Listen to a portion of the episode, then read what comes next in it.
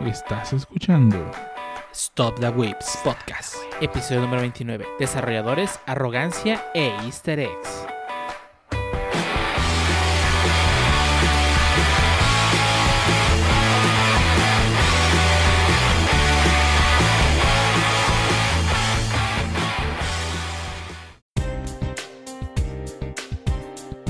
Bienvenidos a Stop the Whips Podcast, episodio número 29, un podcast dedicado a hablar de anime, internet, hot manga, y demás cosas que le interesan a los whips. Y el único podcast donde no nos sale Diluc, por más que tiramos en el gacha para.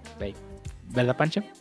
Pues tristemente, ya le metí varios, no más no sale ese papucho, tiene que ser mío. Y va a seguir sin salir. Y en esta ocasión estamos como siempre reunidos aquí en esta sala virtual para hablar sobre temas que a nadie más le interesan más que a las personas que estamos en esta sala. Y empezamos contigo, mi niña, dinos, ¿cómo has estado? Eh, bien, creo. Mucha chamba. Empecé a ver algunos animes. Bueno, por algunos es solo uno. Y está bien cortito, dura como tres minutos cada capítulo. Empecé a ver Rail Romanesque. Eh, pues en realidad nomás por lo moe de los personajes. Porque pues, creo que no tiene otra cosa. y pues la neta ni me gustó. Entonces. No, bueno. Si quieren, chequenlos. No están largos los capítulos.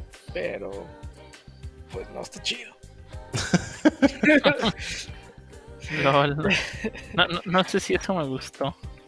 Yo el que le traigo ganas es al Kuma Kuma ver. Hablando de Moe. Lo voy a acabar porque pues ya lo empecé. y está cortito. Entonces, pues me. ¿Tú, Pancho, qué tal? Pues sigo vivo, no sé si es buena noticia o mala noticia. Y pues no he hecho mucho esta semana aparte de meterle Varo Genshin y no sacar a, Diluc. Eh, ya, me acabé el DLC de la, de la corona de Pokémon. Nada que digas, uff, reinventar un Pokémon, no, más de lo mismo. Bastante mediocre. Pero ahí se ve que van mejorando levemente y esperemos los remakes de la cuarta generación si, si valgan la pena. Que no va a haber remakes, ¿cuándo lo vas a entender? Lo voy a entender cuando confirmen la novena generación o los remakes de quinta. Eh, y sin sacarlos de la cuarta. Bueno, ¿y tú, Jarvis, cómo estás? Ah, pues pudiera estar mejor, pero no me quejo, digo. ha sido una semana relativamente muy tranquila, tengo que decir, realmente. Sí, algunos momentos de estrés en mi chamba, pero muy leves. Aunque muchos se rían, pero sí muy leves. y fuera de eso, pues normal, jugando lo habitual, un poco de Rocket League que lo retomé hace poco, eh, un poco de la cena, como coloquialmente le decimos, alias el Warzone nocturno, y pues nada, fuera de eso nada, nada más que comentar realmente. ¿Y tú, Shuttle? ¿Qué tal? Ah, pues ha sido una semana bastante ocupada, en realidad y no me he dado chance de hacer muchas cosas que sí quería hacer. Pero específicamente sí alcancé a hacer algunas cosas como empezar a ver Toaru no Mayutsu. Al menos es una serie que ya tenía en mi lista desde hace mucho tiempo. Y dije, eh, ¿por qué no? Vamos a empezarla. Digo, sé que tiene... Bueno, más bien salió la de Railgun, que está relacionada pues, de alguna manera con la serie todavía no llegó a tanto. Pero como había salido unas temporadas de Railgun, pues dije, ah, ya, a lo mejor es momento. Em, de en más, jugué Smash un poco. Y ya. Realmente no, no, he hecho mal. Más.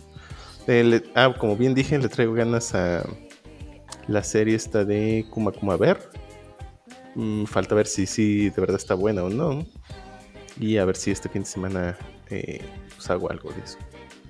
Pero bueno, pues así las cosas hasta, hasta el momento. ¿Y, y tú qué tal, Mr. Dio? Pues nada, trabajando muy duro como un esclavo.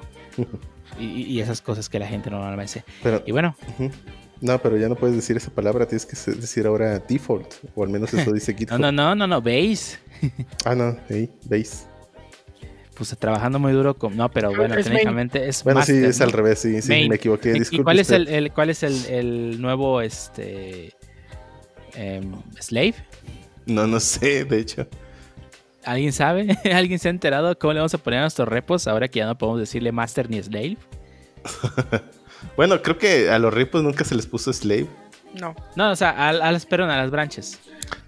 Pues yo nunca les puse slave a ninguna branch. no, yo tampoco.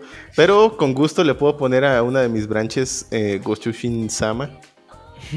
Gochujin Sama. A la, a la llama Master ahora va a ser Gochujin Sama. Sí, sí. Y la, y la, y la rama este, que no sea Master, ¿cómo se va a llamar? Kudasai. ah, caray, no, no sé. Llámate Kudasai. Cállate, no Gotoku. Cállate, no Gotoku. Eh. De hecho sería este eh, Gotoku. No, espérate, sí es Gotoku este mayordomo. Porque según yo, este Gotoku era, era es- se traduce como mayordomo de combate, algo así, ¿no? La, serie, la serie Hayate no Gotoku se traduce en español como mayordomo de combate. Hayate Hay- mayordomo de combate. What? Cállate de Combat Butler. Tan fácil como nombrarlas Branch Sama y Branch Kun y listo. Kouhai o Senpai. Ándale. Ah, bueno, así, así también es buena opción. ¿Eh? No, no sería mala idea. Si a alguien se le ocurre una mejor idea, ahí déjenlo en nuestros comentarios y vamos a usar la rama para el para Shotol de ahora en adelante la va a poner así a sus, a sus proyectos. Sí. Imagínense la Branch Senpai y ya. Sí. Bueno, pero bueno, vámonos entonces al primer tema antes de que esto se salga de control. Sí, por favor.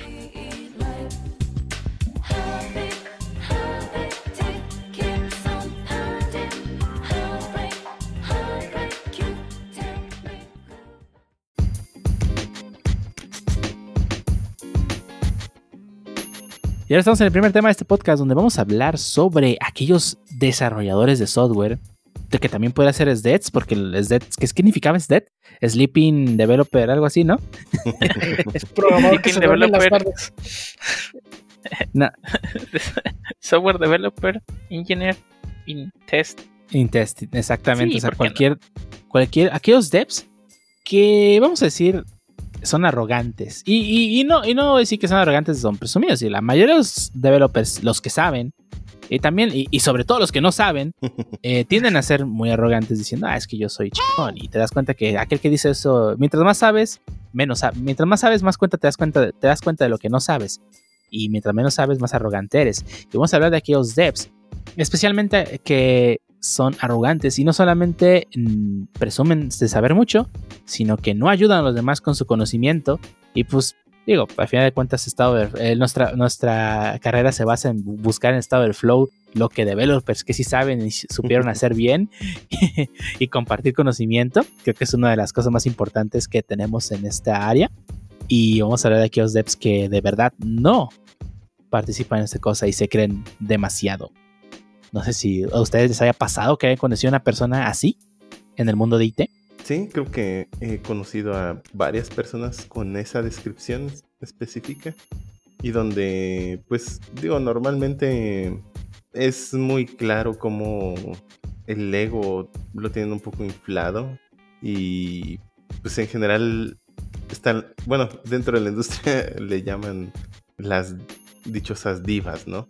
Ya sea que quieran estar brincando mucho de empleo para pues inflar aún más su salario porque pues ellos claramente consideran que pues saben mucho más de lo que actualmente les están pagando, o sea, sienten que no hay una correcta compensación y es común que pues empiecen a brincar, ¿no? De, de trabajo.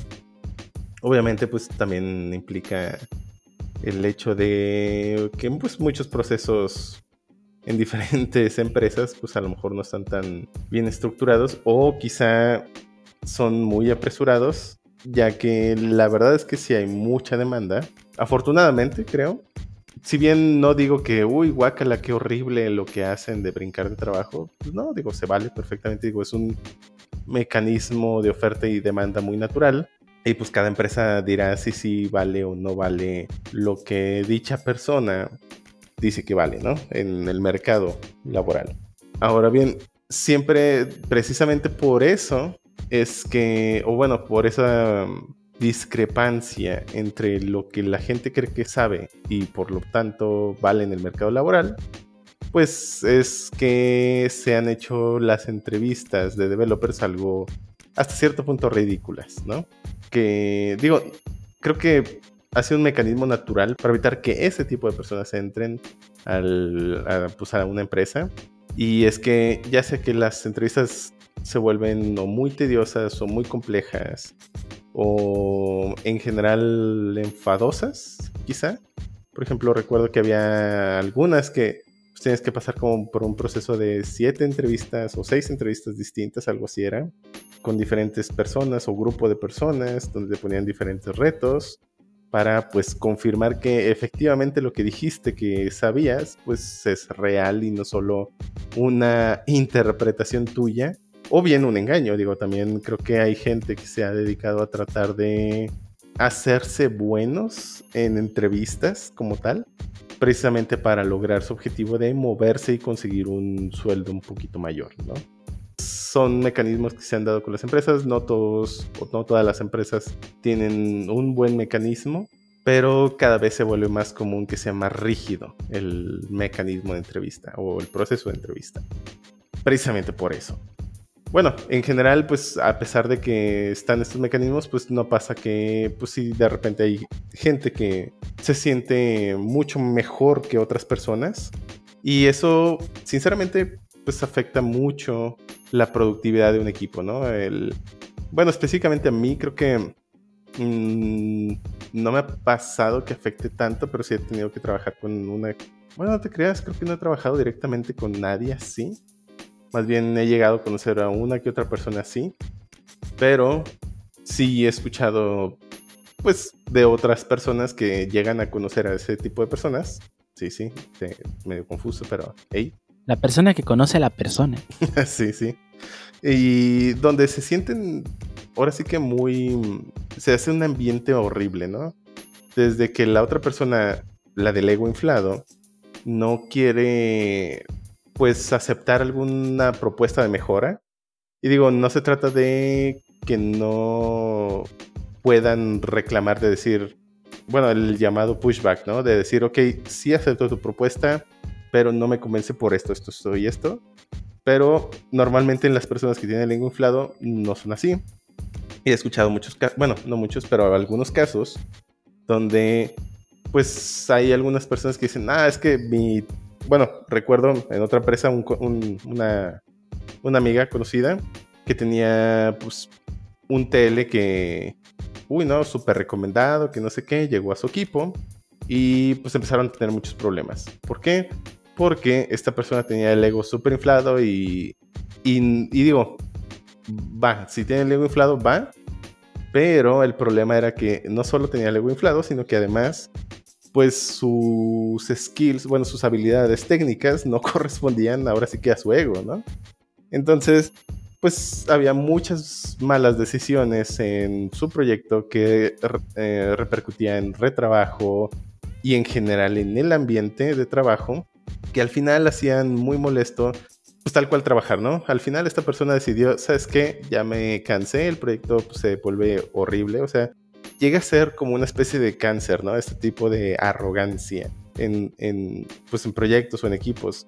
Y al final, poco a poco, de hecho es curioso, ¿no? Poco a poco se fueron yendo los miembros de ese equipo buscando una mejor, ahora sí que un mejor ambiente de trabajo. Más allá de solo el sueldo. Porque incluso esta persona se fue más o menos por el mismo sueldo, o incluso creo que por el mismo, y con tal de buscar un mejor proyecto, ¿no?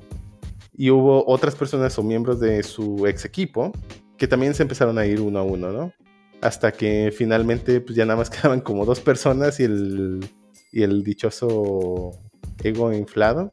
Y pues ya hasta que finalmente se fue el señor ego, ¿no? Pero pues hay, hay, que ser un poquito autocríticos, ¿no? No hay que dejarnos llevar porque es muy fácil aprender. Bueno, en esta industria es muy normal que necesitemos aprender. Es, ahora sí que si no aprendemos y si no mejoramos, nos lleva la oleada de nuevas tecnologías, ¿no? Y nos atrasamos o nos, el llamado nos oxidamos, ¿no? Nos deterioramos como desarrolladores. Entonces sí, es normal que tengamos que aprender muchas cosas constantemente. Eso está bien, es normal, pero no hay que dejar que porque aprendemos más o porque hemos adquirido nuevos conocimientos, pues eso no nos convierte directamente en mejores personas. Es más, ni siquiera nos convierten necesariamente en mejores developers. Nos convierten en personas con más conocimientos, sí, pero pues no lo otro, lo que ya dije. No, no en mejores Ahora, developers sa- directamente. ahora sabes hacer cochinadas en otro lenguaje. Ándale, por ejemplo. sí, Y, y el caso que platicas está en extremo, o sea, tanto así era la persona como para que se fuese todo el equipo. sí, sí, o sea, es muy molesto. Y digo, eh, obviamente esto pasó con el paso de los meses, no, no, no fue de, de que, ay, ya me cayó gordo, me largo. Y de repente, pum, en una semana se fueron todos. No, esto, esto fue a lo largo de pues, todo un año más o menos, el periodo de tiempo. Pero, pues es normal, o sea, es común que la gente se quede si el proyecto o el ambiente les gusta. Es decir, eh, bueno, y implica muchas cosas, ¿no? O sea, el proyecto puede ser a lo mejor porque la tecnología que estamos usando no, me gusta específicamente o porque las prácticas que se están llevando a cabo me gustan o porque el ambiente me gusta. O sea, hay muchos factores, ¿no? Pero es muy fácil hacer que las cosas se vuelvan enfadosas. Y bueno, el ambiente no sea agradable. Es muy fácil hacer eso, ¿no? El, llamado, eh, eh, bueno, más bien, el, por ejemplo, estarle preguntando a alguien, hey, ¿cómo vamos, ingeniero? A cada cinco minutos, pueden hacer que la vida de esa persona en el trabajo se vuelva bien enfadoso para esa persona. Y es, y entonces, es como una bolita de nieve, pero en un, en un sentido más eh, mental, ¿no? Más psicológico. O como el que te, el que te pregunta el sábado, oye, que ya, ya terminaste de editar el podcast. Ándale, por ejemplo. Sé que no. Son cosas que de repente no nos ponemos a pensar, pero que realmente hay un impacto bien directo sobre el desempeño del equipo. Y por supuesto, puede llegar a derivar a esos casos extremos donde la gente se te va. Por algo tan simple como que una sola persona simplemente no quiere ser razonable. O bien eh, es molesta, ¿no? Algo que normalmente diríamos, pues, ¿sabes qué? Pues aguántate, ¿no? Normalmente es lo que alguien diría. Afortunadamente, eh, y digo, creo que ya hemos hablado un poco de, de mal ambiente laboral, ¿no? En otros podcasts. Pero específicamente hablando de, de- de esto, afortunadamente estamos en una industria, al menos en, en- en el área de IT, donde hay muy buena demanda. De, en el, o sea, hay muy buen mercado laboral para Bueno, nosotros. al, al menos en Guadalajara. Al menos, por supuesto. en querrás, decir, querrás decir oferta, no demanda. Sí, Sí, eh, perdón, perdón, cierto, cierto. Es para nosotros, al menos aquí en Guadalajara, México. Y digo, sé que será en otros estados del país y en otros países o regiones en general, donde el, el- el área del IT esté progresando mucho, que pues hay muy buena oferta laboral.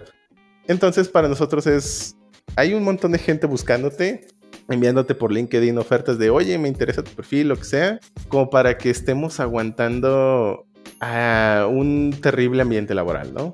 Y a lo mejor no nos da las soluciones a otra empresa a las que nos vamos, pero pues ya, ya ahora sí que como... Ah, bueno, no, el dicho de hecho promueve lo contrario. Iba a decir lo de más vale... ¿Ay, cómo era? pájaro hermano que siento volando. Ah, caray, no, no. Eh, no, el del diablo por conocido que... Camarón que se duerme se lo lleva a la No, corriente. no, no, ya sé cuál dices. Más vale. Camarón que ese diablo se lo lleva Se lo tuerce el conocido, se lo, tuerce el árbol. Bueno, No, no. Más vale Esta, sección es patrocinada por Chespirito. Sí, por viejo. Sí, qué malos chistes. Pero bueno, por, por viejo que por sabio, ¿no? Algo así. Val... Ah, no, no, no, no, Ma- algo ma- de... más- Más, más- vale el diablo por... No Más más vale malo por conocido que bueno por conocer. Ándale, es lo que ese quieres mero. decir. Sí, Ese- pero no, ese. nada tiene que ver con el diablo. No. Lo del diablo sí, sí, sí, sí era más. Sí, sí, bueno, me confundí, pues sí, sí es como dijo el dios, o sea, el de más vale malo. ¿Ay qué? Más, más, más, más Malo conocido vale que bueno por malo.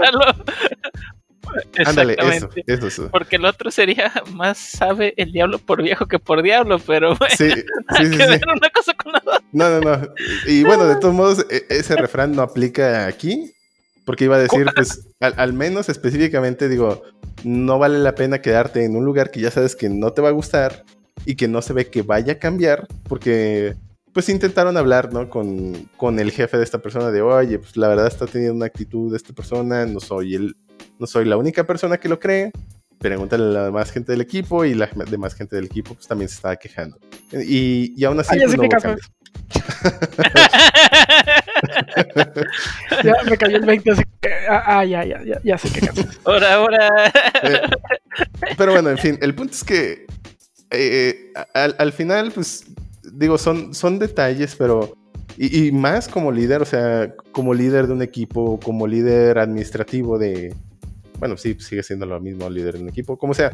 El punto es que, sobre todo, si tienes algún tipo de rol de liderazgo, debes de ser bien cuidadoso, sobre todo en lo que respecta al ambiente, el cómo se siente la persona. Y digo, insisto, en el área de IT, ah, bueno, que era el punto, regresando un poquito al punto, es afortunadamente, pues la oferta nos permite, la oferta laboral nos permite, pues, movernos fácilmente, ¿no? O sea, y por eso decía, y bueno, originalmente estaba pensando en ese refrán, pero pues creo que no, no aplica al menos para lo que yo quería decir, que es, si ya sabes que aquí está mal y no parece que va a cambiar, pues mejor muévete. Digo, a lo mejor no te da la respuesta que era lo que decía, pero pues puedes intentar diferentes cosas, ¿no? Y, y afortunadamente incluso si no, si no te gusta en el nuevo proyecto en el que llegues, pues estoy seguro que en, en unos meses o un año te puedes volver a mover y a mover, ¿no? Te, te regresas al otro por, por más. E incluso hay, hay, casos donde se regresan, ¿no? Porque pues, ay, oye, ya perdí toda esta gente. y obviamente ellos, si contrataron a seis personas por un proyecto, pues fue por un motivo, ¿no? No, para, no porque solo dos la pudieran hacer, sino porque pues, seis era el, el número adecuado, quizá. Digo, porque también hay, hay otros factores, ¿no? Sí, lo, ya, ya, ya, hablaremos de proyectos con menos gente de la que realmente necesito. Ay, que sí es algo común en IT. Sí. También están los casos buenos donde sí hay más gente de, o bueno, o hay el número correcto, pero pues sí, sí, la verdad es que muchas veces pues hay menos manos de la, de la cantidad de trabajo que, que hay por hacer, ¿no? Pero bueno, ese es un caso y, y ahora sí que traten, bueno, como recomendación, pues traten de primero platicar con el equipo, ¿no? O sea, si tú conoces de alguna persona que dices, oye, ¿sabes qué? Creo que está siendo muy arrogante esta persona. Primero, validar que efectivamente no es idea tuya y que efectivamente es cierto. Sí, puede ser que simplemente te cae mal, güey. Eh, sí, bueno, ajá, ajá, también pasa, ¿no?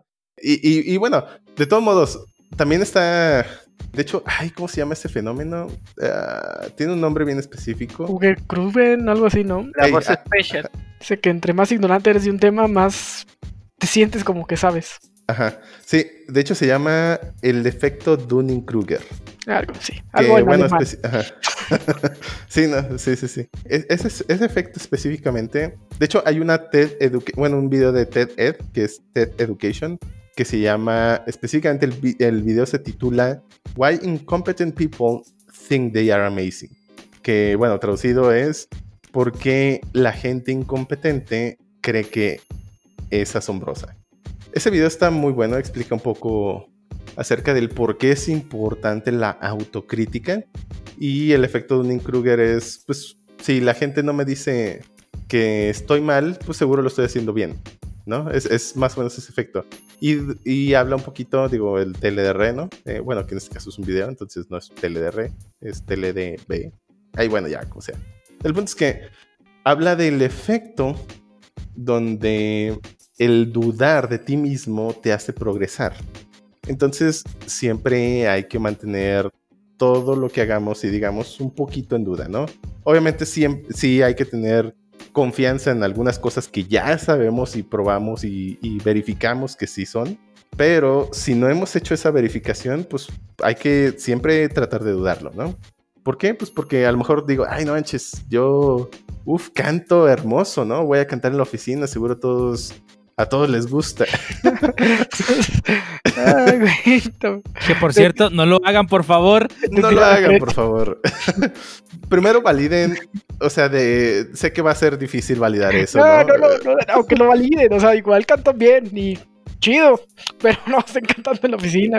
No, no, no, iba a decir que validen si todos quieren. Digo, si, si por alguna extraña razón, la verdad no creo que suceda, pero si por alguna extraña razón de repente se dan cuenta que el 100% de todos los, los que trabajan en su oficina les gusta el canto y les gusta cómo cantan, ah, bueno, pues háganlo. Pero digo, las probabilidades de que eso suceda son increíblemente bajas. Y pone música en su laptop en la oficina sin audífonos. Ay, no, sí, ya, ya sé. Ay, no. sí, sí, sí. Eso también pasa. Es, pues como el clásico de que están hablando también de algún problema de, están discutiendo dos developers o, a lo mejor tú estás pidiendo ayuda, ¿no? De, oye, pues este, la verdad me atoré con esto y pues te están ayudando, ¿no? nunca falta el tipo arrogante o chismoso y chismoso que llega y a ver, a ver, ¿qué están haciendo? Yo les ayudo. Y no saben ni nada, ¿no? O sea, no saben ni de qué estamos, ni de qué tecnología estamos hablando y ya está el puesto disque para ayudar. También pues, es un poquito de criterio, ¿no? Está la frase de, ¿sabes, por, ¿sabes cuál es la diferencia entre un developer junior y un developer senior? Mm, bueno, en eh, como job description, sí. No, no, mira. más bien, este, así es un, es un chiste. O sea, la única diferencia entre un developer junior y un developer senior es que el developer senior sabe, sabe por qué está pendejo. Sí, sí, es cierto. La única diferencia. O sea, al final, todos, estamos, la verdad, mientras más sabes, más te das cuenta que todo lo que te falta por saber. Y digo, un developer junior, pues todos empezamos ahí, todos somos igual de tontos, todos eh, preguntando cosas. No está nada de malo preguntar. La diferencia es que un developer que es arrogante no te va a ayudar. O sea, tú puedes preguntarle la cosa más sencilla del mundo y no te va a ayudar. Sí, en, su lugar, en lugar de ayudarte, va a tratar de hacer parecerse importante. Es como los, no sé si estoy en un par de grupos de Facebook, bueno, no, en varios de developers, y la verdad no participo porque la comunidad es bien nefasta. Entran muchos juniors, obviamente, a preguntar cosas y de volada, o sea, le contestan, ¿por qué no lo googleas primero? Y dices, güey, pues de hecho, pues cualquier cosa que pregunte la puede googlear primero, probablemente encuentre la respuesta. Pero pues, lo que está buscando el chavo no es googlearlo, es que, pues, que alguien le explique. A lo mejor todavía ni preguntaste si el chavo ya lo googleó. O sea, ya nomás lo puso la pregunta y ya le estás preguntando que primero lo googleé, y ya lo estás regañando y ni sabes qué pedo. Ajá. Sí, uno, o sea, esa es una muestra de arrogancia directa donde no estás conociendo el contexto, estás suponiendo que esa persona no ha hecho una investigación previa y a lo mejor ya duró una hora, dos horas investigando y no da con el problema, ya buscó en todos lados y, no ha dado con, con la solución. Ajá, o, o, o, algo mucho peor, o sea, o, simplemente no sabe formular la pregunta correcta. Cosa que cuando vamos empezando, pues la verdad es que desconocemos tantas cosas y, aún en día, hoy en día también seguimos desconociendo tantas cosas. que ni siquiera sabes cómo formular, formular la pregunta correcta.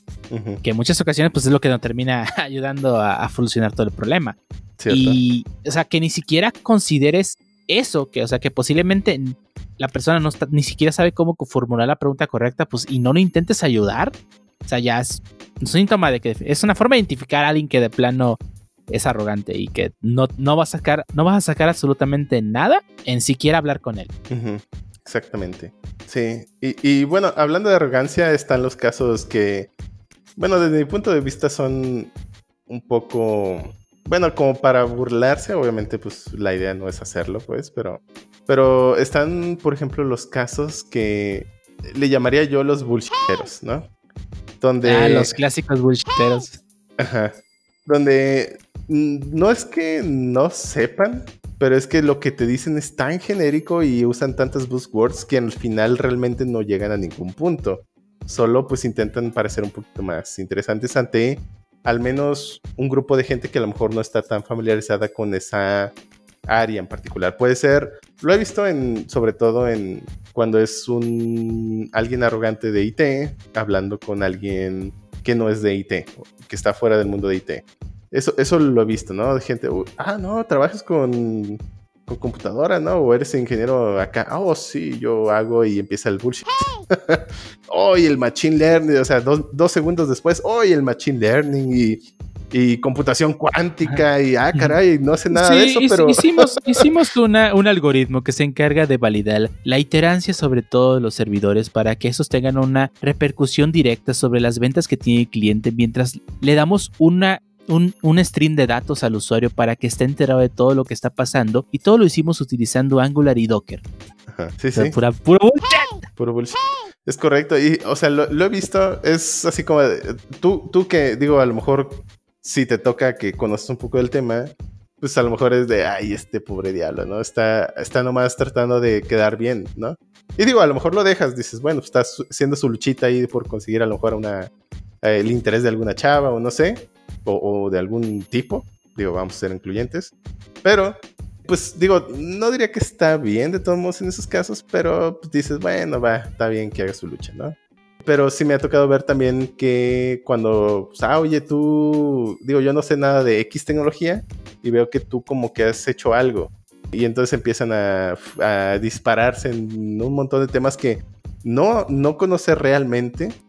Por ejemplo, el caso de, ah, pues vi que estabas tú queriendo aprender junto con no sé quién más personas Machine Learning, ¿no? El clásico, digo, ahorita está muy de moda Machine Learning, ¿no? Entonces, uy, sí, ¿no? El, y con Machine Learning, no, sí está bien padre y puedes hacer esto y, y esto y hay ejemplos de, de, cómo puedes hacer que identifique esto, esto y aquello y todo eso. Ok, bueno, ¿y qué has hecho? Uh, eh, uno lo mundo. ¿no? Hice unos ifs y unos elfs anidados. Sí. Sí, o sea, donde se, se intentan quedar bien, a pesar de que la otra persona tiene un interés sincero por aprender. Y lo único que buscan es así como de, uff, sí, pregúntame más, ¿no? O sea, la verdad, no hagan eso. sean, sean un poquito más autocríticos y traten de pensar en qué sí puedo decirle a la otra persona para ayudarle o bien responder lo que me está preguntando. Si la otra persona dice, oye, platícame muy generalmente, pues ¿Cómo es Machine Learning? Ah, bueno, ahí sí, va, está bien, de todo, todo lo que sabes. Si quieres quedar bien o no, pues ya sabrás, ¿no? Pero, pero muchas veces la gente no pregunta eso, ¿no? O sea, no es, mmm, al menos digo, por ejemplo, si es alguien de IT y preguntándole a otra persona del área de IT, normalmente son preguntas más específicas. Entonces, pues, aún así he visto gente que pues empieza con su bullshit, ¿no? O, o que siente mucho más por, porque hizo Lola Mundo de X tecnología moderna. No, no, no hagan eso. Sí, es una forma fácil de identificarlo cuando No, empieza a aventar. Se hagan Olas Mundos, pero no. Ah, Ah, sí, sí, Olas Mundos sí practiquen eso, sí, es algo muy, muy, muy útil. Y otra, otra, o- otra factor que puedes determinar si esa persona es arrogante o no es, pues, básicamente trata de, esto, o sea, tu feedback, o sea, cualquier cosa que tú intentes darle como feedback, no lo va a tomar en cuenta o le va a costar mucho trabajo tomarlo en cuenta y menos si eres alguien que, eh, hablando en términos de experiencia, es, eres una persona que está, que él está, supuestamente está sobre, sobre ti. Si tú eres un junior y le dices un comentario a una persona de, de un, eh, un rango superior, senior, o que tiene más años de experiencia, lo que sea, un senpai, eh, y, oye, ¿sabes qué? Esto lo puedes hacer así. Una persona este, que pues, es buena con el feedback te va a decir, ah, no me había dado cuenta, gracias. O, ah, no lo sabía, eh, hoy aprendí algo nuevo. Una persona que es arrogante nunca va a aceptar de que alguien que, que, que tenga menos experiencia que él sepa más. Y, y, no estoy hablando de que sí sepa más, simplemente un pequeño comentario de, ¿sabes qué? Podrías hacer esto de esta forma, no va a tomar ese feedback bien. Y, lo puedes, te va a pasar. Me ha tocado muchas veces de gente que de verdad no, no acepta una forma diferente de pensar a la suya y que no acepta un feedback. A pesar de que, de que no, no estoy diciendo que lo obligues a cambiar de opinión, sino que simplemente le digas, ah, ¿sabes qué? Me encontré esta forma de hacerlo y es mucho mejor. Y posiblemente ni siquiera es algo que tú escribiste, lo encontraste en otro lado. Pero ese simple hecho posiblemente eh, no, no, lo tolera. Y, y, acepta de muy mala manera el, el feedback. Digo, más bien, no, no, acepta el feedback de sí. ninguna manera. De hecho, me acordé de un caso que nos pasó en, en el proyecto. Bueno, fue muy al principio realmente, cuando estaba una persona que llamaré solamente Mr. T. Y bueno... Mr. T. Eh, Mr. T. Ah, no, ese es Mr. M. Ah, sí, bueno. Mr. T era, era este, el... de Londres. De, de lay Team. de lay Team, sí, cierto. Sí. Bueno, bueno. Eh, estaba esta persona, Mr. T, donde pues él era muy obvio que tenía el ego súper inflado. Y, y, y, digo, normalmente era así como de, oh, pues, eh, nuestros PRs era de, ay, pues pasa, pero ah, yo lo haría más optimizado y, y, así, pero bueno, está bien, pasa, ¿no? Así como que haciéndolo menos, ¿no? Y un día él hizo su PR, digo, pues como todo, digo, ya, digo, no era el, no era el primero que hacía, ¿no? Eh, pero en uno de sus PRs se equivocó y subió un, unos tokens, digo, eran de test, pues, pero subió unos tokens. Entonces, Eso no pues, pasa, ¿no? Eh, no, no, no pasa, no, no, no, claro, nadie hace eso. Pero, pero bueno, el punto es que le dije, "Eh, oye, pues te eh, aguanta, te truncaste en tu PR, quita esto, ¿no? y la respuesta de este tipo fue, en lugar de decir, ah, sí, perdón, me equivoqué, o lo que sea, o ahorita lo quito, o lo que, eh, o sea, lo que cualquiera hubiera pensado, la respuesta fue, ah, bueno, pero ustedes eh, no saben usar bien Docker, ¿qué? ¿What? O sea, está bien? ¿Es en serio? ¿Es en serio que esa fue la respuesta? ¿Qué Sí. rayos? Sí, o sea, pero, o sea, te quedas de, ¿qué rayos? O sea, no tiene nada que ver y es claramente un como rage interno que él hizo. Y digo, al final pues sí lo quitó, pues, obviamente. Digo, tampoco, pues, eh, digo, no, no es estúpido, pero sí, sí muy arrogante. Entonces, si bien la respuesta inici- De hecho, pues sí, él nunca dijo lo voy a quitar. Solo, solo dijo, ah, sí, pues, este, ustedes no han eh, usado bien Docker. en- no me acuerdo que algo del Dockerfile. Y está bien, va, yo, yo no soy experto, lo que sea, ¿no? Pero que tiene que ver una cosa con la otra, ¿no? Sí, sí. Quisiera empezar una batalla de Your mama is so fat. Algo así. O sea, la verdad me pareció bien ridículo porque pues, se, se supone que era, uff, ¿no? El súper chido de, de aquel lado. Digo, no, no voy a dar detalles, pero pues la verdad es que sí me quedé de, ay, no, ¿en serio este vato quiere discutir eso? O sea, nomás quítalo y ya, ¿no? O sea, ni siquiera, ya ni siquiera le contesté sinceramente, ya nomás dije, ay, ya, que haga lo que quiera. Pero yo no se lo voy a probar. Eh, entonces, pues ya al final de todos pues sí lo quitó, digo, por obvias razones. Pero sí se me hizo bien ridículo, ¿no? O sea, no- qué necesidad, sinceramente. o sea, nomás quedas mal. Pero qué tanto problema, diría nuestro Divo de Juárez. What? Sí, y ahorita que comen- comentaste, o sea, este, esta, esta actitud es otra, esa es otra. A veces, o sea, ni siquiera te pone ningún comentario de, de, ¿sabes qué? Lo, hazlo así y te pide cambios, hazlo de esta forma. Simplemente yo lo haría de otra manera Ey, y ya. O sea, ok, vale. ¿Cuál es esa manera? Hasta ahí, ahí quedó todo. Yo lo haría de otra manera. ey. Nunca te dicen cuál es la forma que lo harían. No te, no te dan sus ideas de, ah, es que mira, podrías hacer esto de esta forma y quedaría mejor, bla, bla, bla. No, simplemente yo lo haría de otra manera. Pues es que la idea no es que el otro aprenda, ¿no? En su cabeza la idea es porque soy mejor. Ujú. Exacto. La idea es demostrar por qué soy mejor. Nada más. No porque es mejor el procedimiento, sino porque es mejor esa persona. Exactamente. Sí, es, es ridículo. Sí. No, no sé, no sé cómo piensan esas personas, cómo se vean a sí mismos. Se ven en el espejo y se ven musculosos con un fulgor brillante. Y, y el viento, a pesar de que están en el baño, el viento ¿Qué ondula- ondulando su cabello al su- viento y el vato pelón. Así me imagino que se ven en el espejo. Y luego todavía en el espejo y, ay, hoy no me veo tan bien. ¿Qué rayos? No, no, alguien con ese ego no, nunca diría que no se ve bien. Bajo ningún concepto. Bueno, sí, sí, cierto, tiene razón. Guardaré esta imagen en mi Dockerfile para que nunca se pierda. El compa ahí. Sí, y no sé si hayan identificado otro- otra actitud o cómo identificar a estos developers que son muy, muy arrogantes. A mí me ha tocado, no, no sé si a ustedes este, se ha tocado algo parecido, pero en mi anterior trabajo yo sí conocí un developer demasiado arrogante. O sea, bueno, yo creo que aparte de que era este.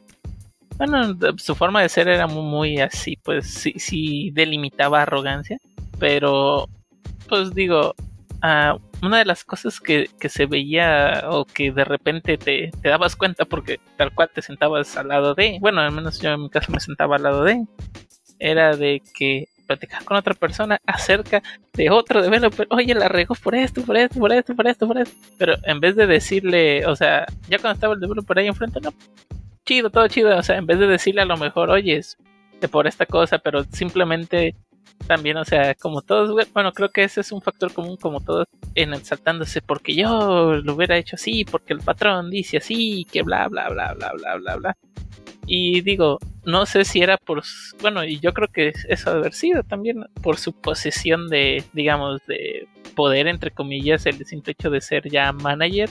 Quieras que no, a mu- muchas personas las, las cohibe, ¿no? Entonces, este, aunque tú escucharas y luego de repente, no, pues está mal o no, pues pudieras hacerlo así o, no, pues eso, eso, eso no debería de ser, no, hombre, pues mejor te quedabas callado y ya de repente si, llegabas a escuchar a, varios pues, de la oficina cuando no estaba precisamente él, que decían, oye, pues es que está bien equivocado, porque esto lo puedes hacer así y es mejor y ya por esto y por esto y, cosas de ese estilo, ¿no? Al, menos esa es la única, creo yo, a no ser que me equivoque, este, algo, algo que me haya tocado así, al menos muy de cerca, pues. Así pues a mí me tocó ver otro, otro escenario donde yo conozco a cierto developer que pues es bastante bueno. Eh, me fue como mi, mi punto de referencia cuando recién empecé un trabajo, mi trabajo. Y pues yo nunca vi que fuera malo con otras personas, que fuera arrogante, hasta que le, le tocó que le pusieran a un Shadow bajo su cargo. Como esta persona vio que el Shadow que le pusieron, como no era de la carrera de TI, pues no tenía mucha experiencia, pero pues le gustaba lo que hacía, y pero esta persona vio como que, como que no traía y se enfocó en destrozarlo, pues sus sueños básicamente es algo que se hizo medio culero. Digo, está bien que no sepa, pero no es para que lo andes destrozando, no. A nivel de, ah, tú estás bien pendejo nomás porque yo digo, pues no. Sí, ahí está otro ejemplo muy claro de cómo cosas que en principio uno pudiera pensar que son simples, como el decir, ay, no, no sabes, cómo puede afectar a una persona a largo plazo, ¿no? y cómo puede afectar incluso a un proyecto al largo o mediano plazo, al corto o medio, bueno, varía pues el tiempo, ¿no? Pero realmente, o sea, son comentarios, o sea, uno no pensaría que son acciones súper grandes, eh, pero son comentarios de, ay, lo hiciste mal otra vez.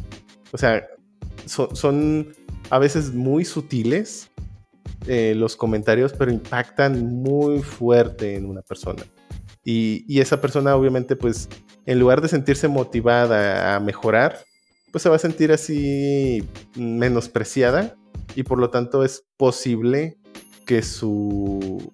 O sea, si no se sentía esa persona confiada con sus habilidades, pues es más probable que en lugar de solo mejorar, va... Porque en realidad no le estás dando una crítica constructiva, solo le estás diciendo, lo hiciste mal otra vez y no le estás diciendo por qué. O ni qué, ni en dónde, ¿no? Entonces es meramente algo destructivo y pues al final pues haces que o la persona decida irse o que en general pues le haces pasar un muy mal rato a esa persona y pues cambia mucho la situación. Hace poco tuve una discusión más o menos por ahí con otro miembro de, del equipo donde trabajo. Estábamos hablando de ciertas cosas que tenían que ver el, cómo se sentía la gente y me decía un comentario, ¿no? De, es que no, no podemos estar viendo cómo se siente cada persona. Y pues sí le contesté de que pues, sí, es que es nuestro trabajo el ver cómo se siente cada uno de la gente que está a nuestro cargo. O sea, el cómo se sienten influye en el trabajo directamente. O sea, si alguien se siente mal, tengo por seguro que no va a hacer su trabajo al 100%. Entonces, el, el ver, y sobre todo ya cuando tienes gente a tu cargo, el ver cómo se siente la gente en cuanto a lo que está haciendo y hasta en su vida. Digo, tú dirás que no importa, pero hasta en su vida personal, cómo se siente, te importa. Eh, y más, digo, también por, porque pues te en tu chamba cuando tienes gente a cargo, pues también porque eres humano, ¿no? Y pues el, el cómo se siente la gente, tú sabes como humano, digo, a menos que seas un puto robot, este, tú sabes cómo influye en tu rendimiento. específicamente. Sí, sí, sí. Sí, sí, Viste eh, IA. IA, sí, sí. Sí, sí, ahí, ahí salen robots putos. sí, ya sé. Entonces, son, muchos factores, ¿no? Los, que influyen en el desempeño de la gente y no solo su skill técnico o sus, o sus soft skills, ¿no? Como les llaman. son, son tantos factores que tienes que ver y el cómo se siente la gente es uno de ellos y, no solo uno de ellos, creo que es de los más importantes, ¿no? Ajá. De hecho, hoy, como práctica de nuestro stand-up, y no sé cómo va a funcionar, pero implementé una nueva pregunta y es, How do you feel today? O sea, aparte de las preguntas comunes de, qué hiciste ayer, qué piensas hacer mañana y eso, la primera pregunta con la que empieza nuestro stand-up es ¿cómo te sientes hoy? Nice. Digo, voy a ver cómo funciona, lo empecé apenas hoy, creo y pues a ver qué, casca, ¿no? A ver cómo se siente el equipo con, con una pregunta un poco más personal, pues. Sí. Sí, y, y sí, de hecho sirve bastante. Yo también he tenido este que nos preguntan algo así como, pues, como el estatus de cómo te encuentras el día de hoy, del 1 al Y, no solamente sirve para saber cómo está la persona en su estado de ánimo, sino también para cómo se siente en la carga de trabajo. En ocasiones podrías decir de que, ah, es que no, me, sa- no está quedando todo como quería o no, no está funcionando de la forma correcta. Incluso así te puedes dar cuenta si la persona va este, haciendo las cosas mejor o peor. O incluso si podría estar en riesgo finalización de, de finalizar el sprint de forma correcta. Digo, no es para presionar a la persona, al contrario, es para decirle, ah, ok, ya vi que no es una carga de trabajo con la que te sientas cómodo terminar, vamos a aligerarla de alguna forma, que al cabo somos varios miembros en el equipo, alguien ya terminó, podemos pasar tareas, está bien, sirve que ayudas a tus, a tus miembros del equipo. Sí, sí, es buena idea. Y creo que por ahí, bueno, creo que lo que dijiste está bien. O sea, no hay que olvidar que estás tratando con otras personas, otros humanos. Y basta con pensar en retrospectiva con nosotros mismos. Cuando nos levantamos y, o sea, hasta el, hasta el clima, puedes decir, ay, hoy como que me siento con flojera.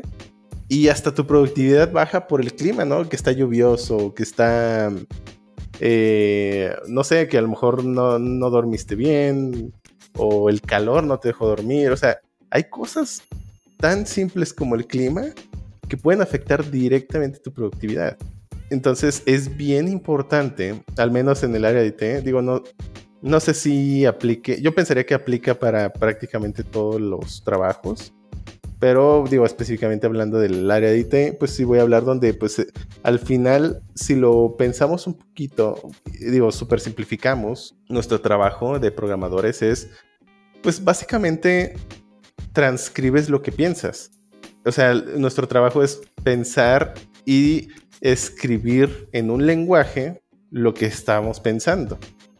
Eso es básicamente una super simplificación de nuestro trabajo, ¿no? Obviamente, pues digo, es, eh, hay más en ello, ¿no? Pero entonces, si nuestro estado mental no está al 100%, pues claro que nuestra productividad va a bajar porque pues precisamente no estamos eh, pensando como nos... Bueno, no estamos aprovechando todo nuestro estado mental para el trabajo, ¿no? Tenemos distracciones, tenemos incomodidades y, y precisamente por eso es que las empresas de IT buscan darle todas las comodidades a sus developers. Eh, Google fue uno de los que empezaron con eso y varias empresas de IT empezaron a seguir el, ritmo, donde pues le dan desde flexibilidades a los empleados, desde cositas simples como, ah, mira, ahí está un refri de snacks o, o un- una maquinita con snacks, o sabes qué, vamos a dar comida los martes gratis, o vamos a tener un área de juegos, un área de descanso, un área de lo que sea. ¿Por qué? Porque buscan y reconocen, por supuesto, que el estado mental de sus trabajadores es tan importante como el trabajo, eh, bueno, más bien es, se, se transforma directamente en productividad. Es por eso que estas empresas hacen pues todo este tipo tanto de estudios como de inversiones.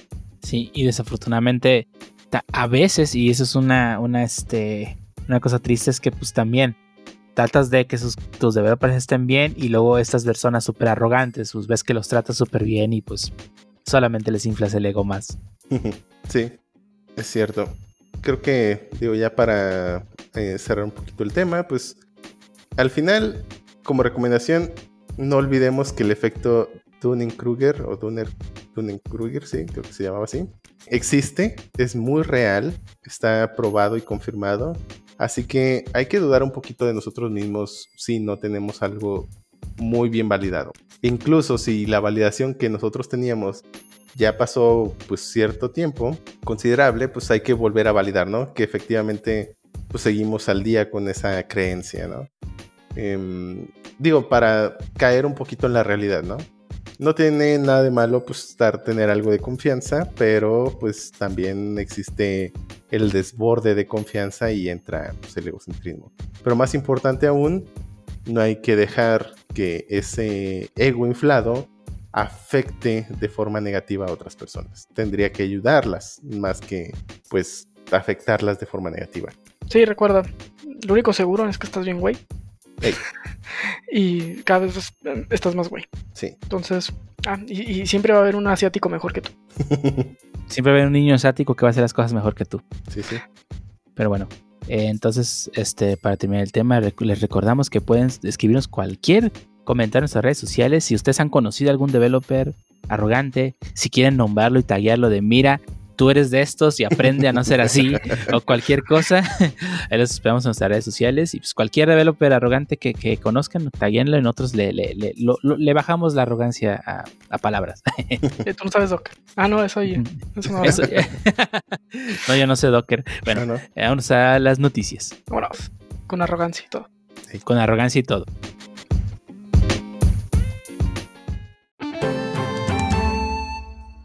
Ahora estamos en la sección de noticias de Shoto, la única sección donde Shoto nunca está presente porque pues al parecer, digo, no, no es lo suficientemente importante como para este, estar, estar, su presencia estar pues, aquí en la sección de noticias. Y empezamos con la primera noticia de esta semana, la cual es que al parecer Nintendo, este movimiento que ya había hecho en Japón y el viernes de la semana pasada eh, anunció a, a través de su cuenta de Twitter que iba a bajar los precios de los Joy-Cons, eh, que es el- los dispositivos que se conectan al, al Switch, pues, para poder jugar, ¿no? Eh, los controles, de 60 dólares a solamente 40 dólares el paquete de dos y a 19 dólares individuales, si no me equivoco. Bueno, como nadie me confirmó, asumiré que sí. Sí, creo que sí. Sí, porque no, digo, al igual a la también no le gusta eso y va a seguir vendiéndolo como quiere, dice. Ah, claro, si la Tamel va a seguir vendiendo los super caros, no se emocionen si están en México o Latinoamérica. Eh, desafortunadamente, pues aquí tenemos a la Tamel de mediador y pues él no es muy fanático de, de, de- de regalarnos cosas y pues un descuento de, del 30 o 33% por parte de Nintendo. Creo que eso es parte, es una respuesta hacia la controversia que ha generado el famoso eh, Joy-Con Drift, que yo digo, sigo pensando que no existe porque no me ha tocado. Pero es una realidad, o sea, mucha gente quejándose de esto y he visto casos donde sí ocurre. Así que tal vez no es la mejor respuesta. Eh, yo los hubiera, yo hubiera esperado que lo pusiese incluso más barato. Tal vez si lo hubiera bajado 50%, ahí sí estaría diciendo qué buen movimiento, pero un Es descuento que de el problema 33%. que es que solo hicieron el descuento en un Joy-Con individual y no en el par, que es como usualmente los compras. Ah, es correcto, sí. Digo, es que, es que usu- usualmente se te va a driftear uno, no dos. Es un buen. Sí, usualmente, a, a mí me drifteó uno y cambié las palanquitas y me, me, me drifteó el otro eventualmente y compré el par a la que sigue, así que... El de Mm. Missouri Slash ya hace un clic raro. Entonces creo que no tarda en Ah. driftear. Mm, ¿Quién sabe? Así un- Eh, cuando le das mucho a la izquierda. cliquea. Ujú.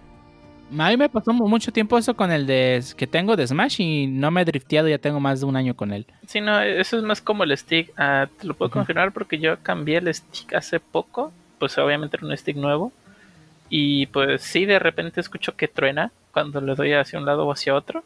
Pero pues el funcionamiento sigue bien, entonces muy probablemente sea más de fábrica ese líquido, no, no sé a qué se deba, pues, pero Creo yo que cuando truenas el plastiquito que está para que evite que entre polvo, no realmente el stick. Ok. ¿Y cómo Ah, lo cambio en el light? Ah, pues igual que como cambiarías el stick, pues abriéndolo. Eh, Nada más voy a abrir un light que el, que el puro Joy-Con, pues. Ahí está Dios, te proporciona sus servicios antes de que sea ilegal. Nada, mientras siga, teniendo garantía, pues no, ¿verdad? Pero sí, o sea, no, no está mal que haya bajado el precio. Espero que aquí en México la Tamel también lo haga. Pero pues sinceramente lo dudo mucho. Y bueno, pasando a otra noticia menos alegre. Este, más bien más alegre, no sé, depende de la persona que seas. Pues Xbox acaba de anunciar hace poco, la semana pasada, la fecha de preventa para México de la Xbox Series X y Series S. Eh, la preventa va a iniciar el día 27 de octubre, lo cual, pues, si están escuchando el podcast el lunes, es el martes, o sea, el día de mañana. Eh, así que si ya, ya saben, si quieren un Xbox One, ya sea Series S o Series X, pues eh, ya estaría la, la preventa a partir del 27 de octubre. Y viendo cómo fue la preventa en Estados Unidos, que se acabó en pues, prácticamente minutos. eh, no espero que pase lo mismo en México. México no tiene el poder adquisitivo para apartar tantas, hacer tantas preórdenes. Pero lo que sí es que probablemente mucha gente de Estados Unidos que se quedó sin, la, sin el producto, posiblemente intente adquirirlo en este lado del charco, en este lado del charco, en este lado río. de la, del río, exacto. Sí, sí, sigue siendo un charco, pero bueno, es de este lado del río. Así que bueno, 27, si posiblemente nos están escuchando, recuerden el, lunes, el día de mañana es la preventa. Si nos está escuchando a lo largo de la semana, pues posiblemente ya se acabó, quién sabe. Pero bueno, al fin de cuentas, eh, es una buena este, inversión, este, un Series X o Series S con su Game Pass, aquí por lo menos para nuestra región, es un- una... Digo, si quieres estar en la siguiente generación, pues creo que es una buena forma de entrarle, pero pues, eh, a saber qué tal le sale esta consola. A ver si no es otro fiasco como en Estados Unidos. Y pasando a la siguiente noticia, Meinilla, seguimos con Xbox. Nos encanta cromarse la fiesta. Ah, la, la- la sección de Xbox, ¿eh? Sí, eh, la ahora, sección de Shotol y eso que no está. del nuevo en Game Pass. Ahora, bueno, ya que nos habían dado bastantes juegos eh, la semana pasada, ahora solo uno.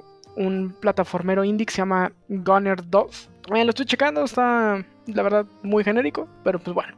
Ahí está para el que quiere jugar, el que le gusten los eh, plataformeros indies, pues adelante. Eh, salen algunos juegos también de, de Game Pass. El más importante creo es el Trading Card Game de The Lord of the Rings, que pues bueno ya no va a estar disponible desde el primero de noviembre. Entonces si querías jugarlo, pues bueno, eh, tienes una semana para terminarlo. Bueno, esas cosas no terminan. Y pues, sería todo de lo que hay para Game Pass. Y Pancho, ¿qué nos traes? Ah, pues una noticia algo, bueno, no, algo controversial entre el fandom de Pokémon, ya que del transcurso de esta semana que acaba de pasar, en los boards de 4chan se filtraron un par de archivos, lo cual después de, de descomprimirlos y analizarlos, se descubrió que eran las versiones beta de Pokémon Espada y Pokémon Escudo de los del año 2018, una creo que de octubre, otra de mayo, y en la cual pues podemos ver que el juego estaba en sus fases muy tempranas, cosas muy incompletas, solo un par de Pokémon programados, ¿Y el pasto? tenía más mapas más ambiciosos. El pasto sí se veía casi igual. Déjame- para los creyentes de que sí trabajaron el pasto se veía casi igual. Y Aerodáctil. Aerodáctil, pero mi precioso Aerodáctil ya volvió en la, en la tundra de la corona, así que estoy feliz. Y también volvió nuestro amo, Helix. Pero bueno, Halo. Helix, ok, como sea. Eh, también, bueno, pues estas leaks, hubo gente que lo estuvo jugando y transmitiendo en Twitch. Y pues eh, en menos de una hora les cayó la ley y del canal desapareció de la faz de Twitch, por obvias razones. Aunque pues estos, las, las versiones beta ya están en internet, en múltiples servidores, mucha gente ya las tiene y les puede jugar. Que, bueno, desde mi punto de vista, no sé por qué las tumban si no, si no hay información del universo ahí, no hay información confidencial.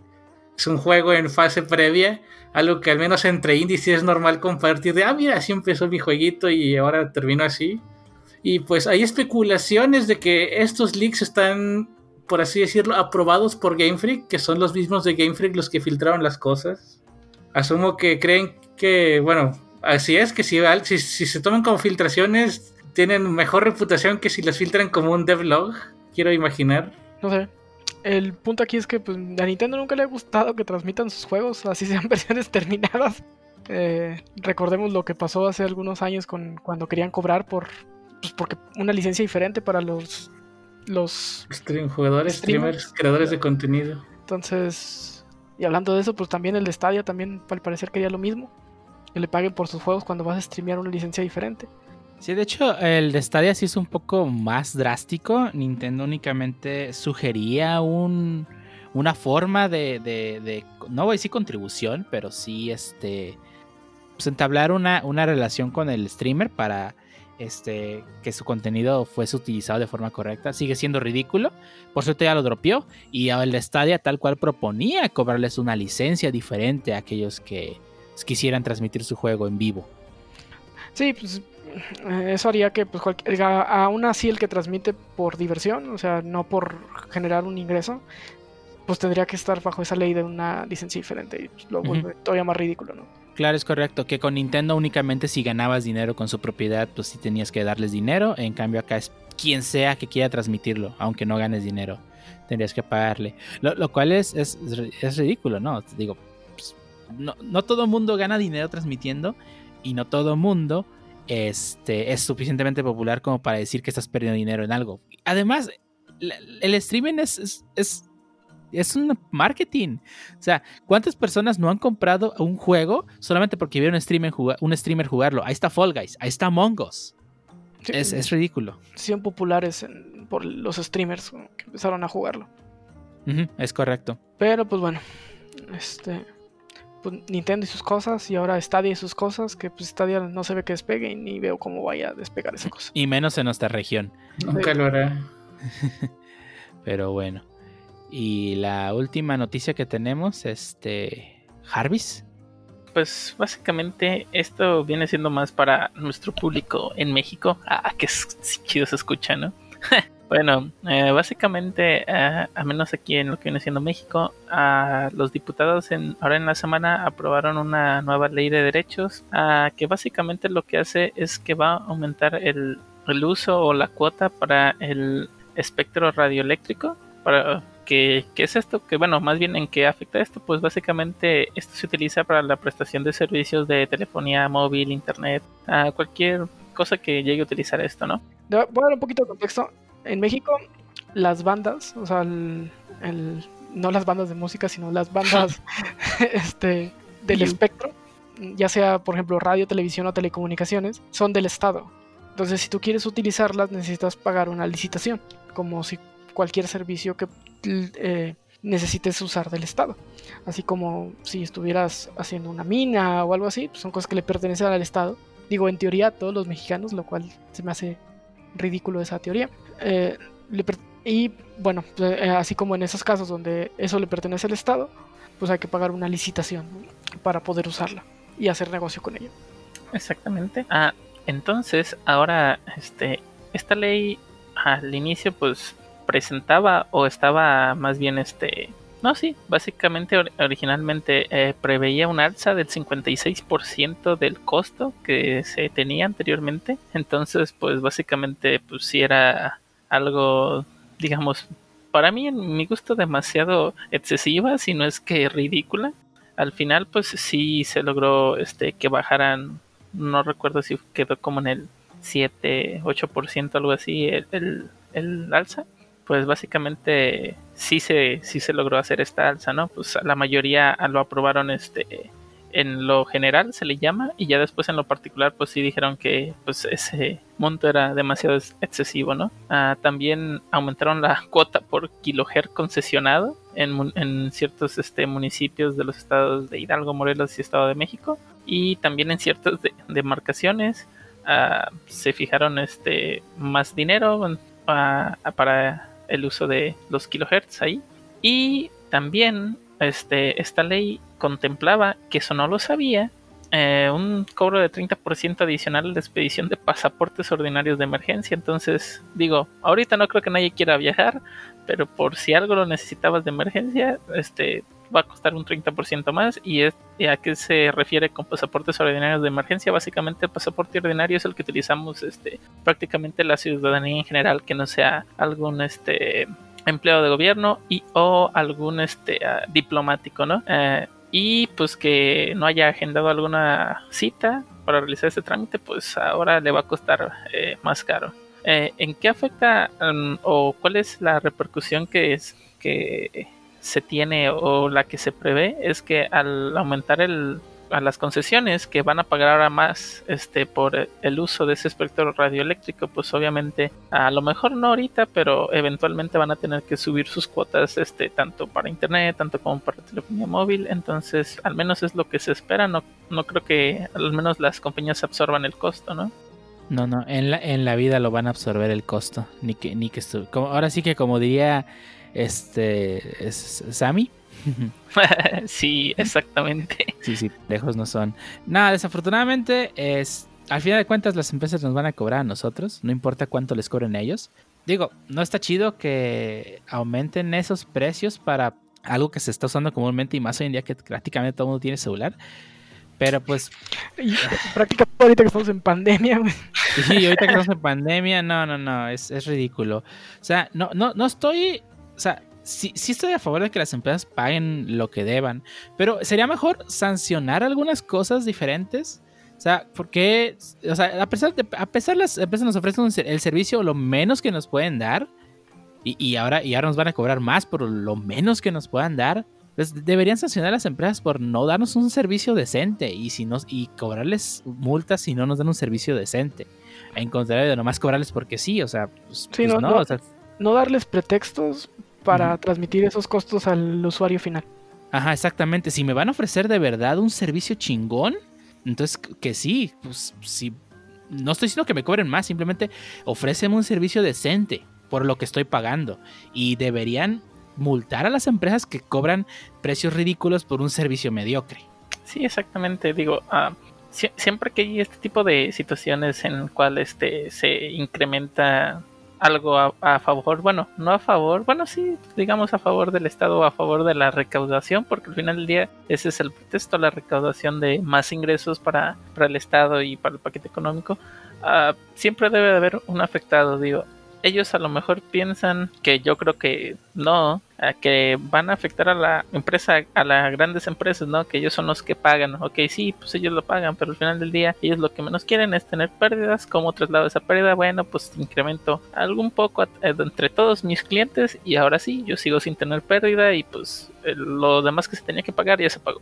Entonces, este, creo que como dices tú, Dio, hay maneras, a lo mejor hay otras maneras de recaudar, inclusive, inclusive aparte, es- eso me gustó mucho, o sea, no solamente recaudas, sino que ayudas a que el servicio sea mejor y también incentivas a las demás empresas a que te den mejor servicio o a lo mejor mejores prestaciones, inclusive con este a un, precio más bajo, ¿no?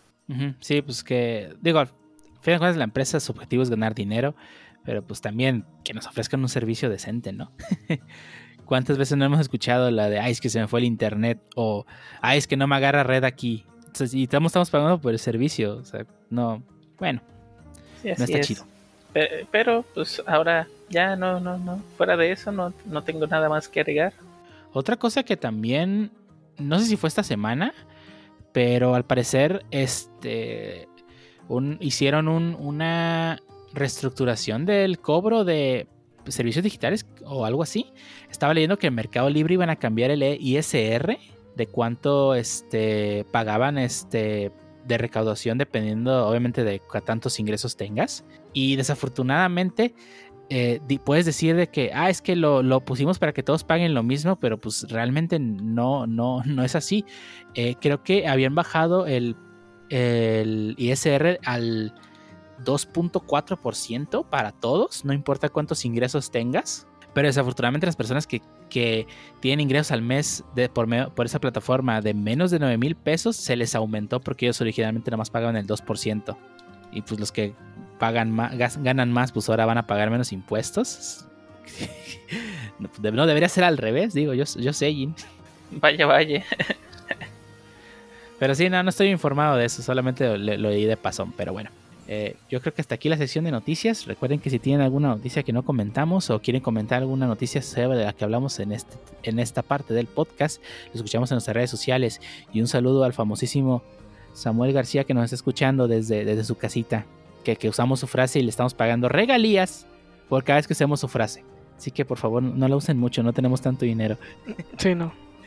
Eh, bueno, bueno, entonces vamos a la siguiente sección del podcast.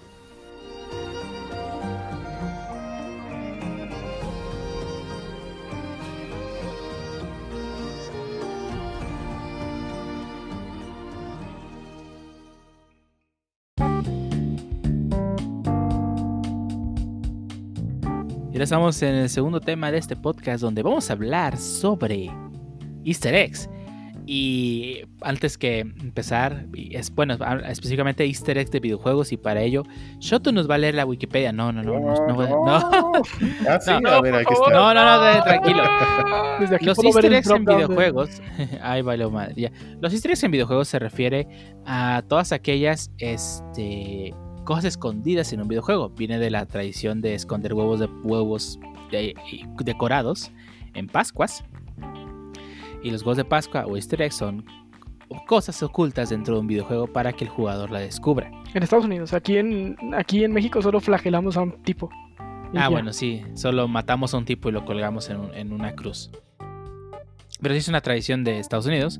Y pues se en los videojuegos pues, se usa como cualquier este, este cosa oculta que hayan dejado los developers, artistas o quien sea que esté trabajando en el videojuego, pues para que el jugador lo descubra. Y vamos a empezar con el más famoso de todos ellos. El famosísimo texto arriba del puente de GTA San Andreas que dice aquí no hay easter eggs. Es, es el más popular de todos. Si, si ven algún top de, de easter eggs, es el primero que sale. Eh, extrañamente en uno de los juegos con más easter eggs, ¿no? Bueno, de las sagas. Creo que no sé si GTA San Andreas tenga tantos easter eggs, pero es de- definitivamente es una de las sagas que más easter eggs tiene. ¿no? Sí, es correcto. De, de- de- Es correcto. de hecho, yo recuerdo uno que tenía que tal cual decía, se supone que tú no deberías ser, este, que tú no deberías de poder llegar aquí, ¿sabes? Entonces, eh, sí, sí, sí tiene varios. Ese fue en, en en la Estatua de la Libertad en GTA 3, si no me equivoco. Es correcto. Por dentro.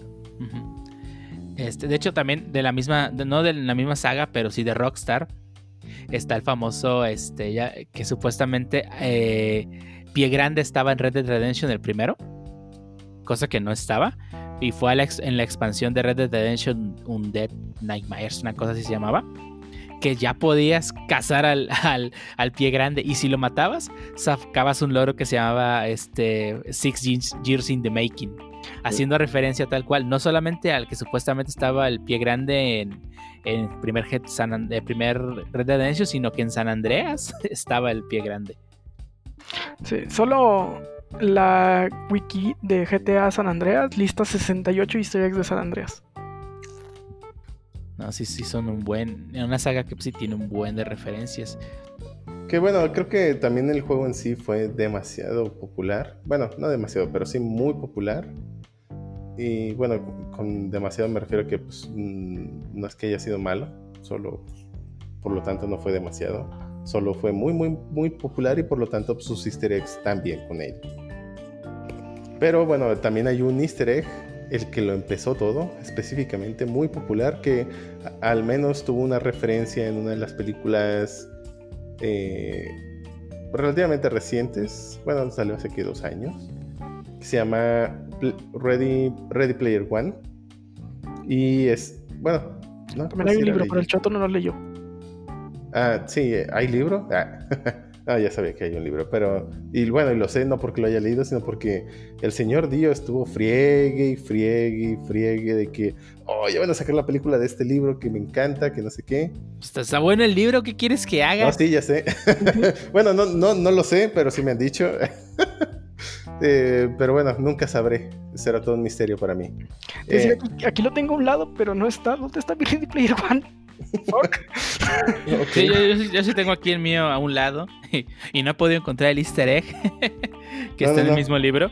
Me, me- me refiero a que en la película, específicamente, sale. Bueno, hablan del easter egg original, que es el que sale en, en Atari. Bueno, En específicamente. el juego llamado Adventure.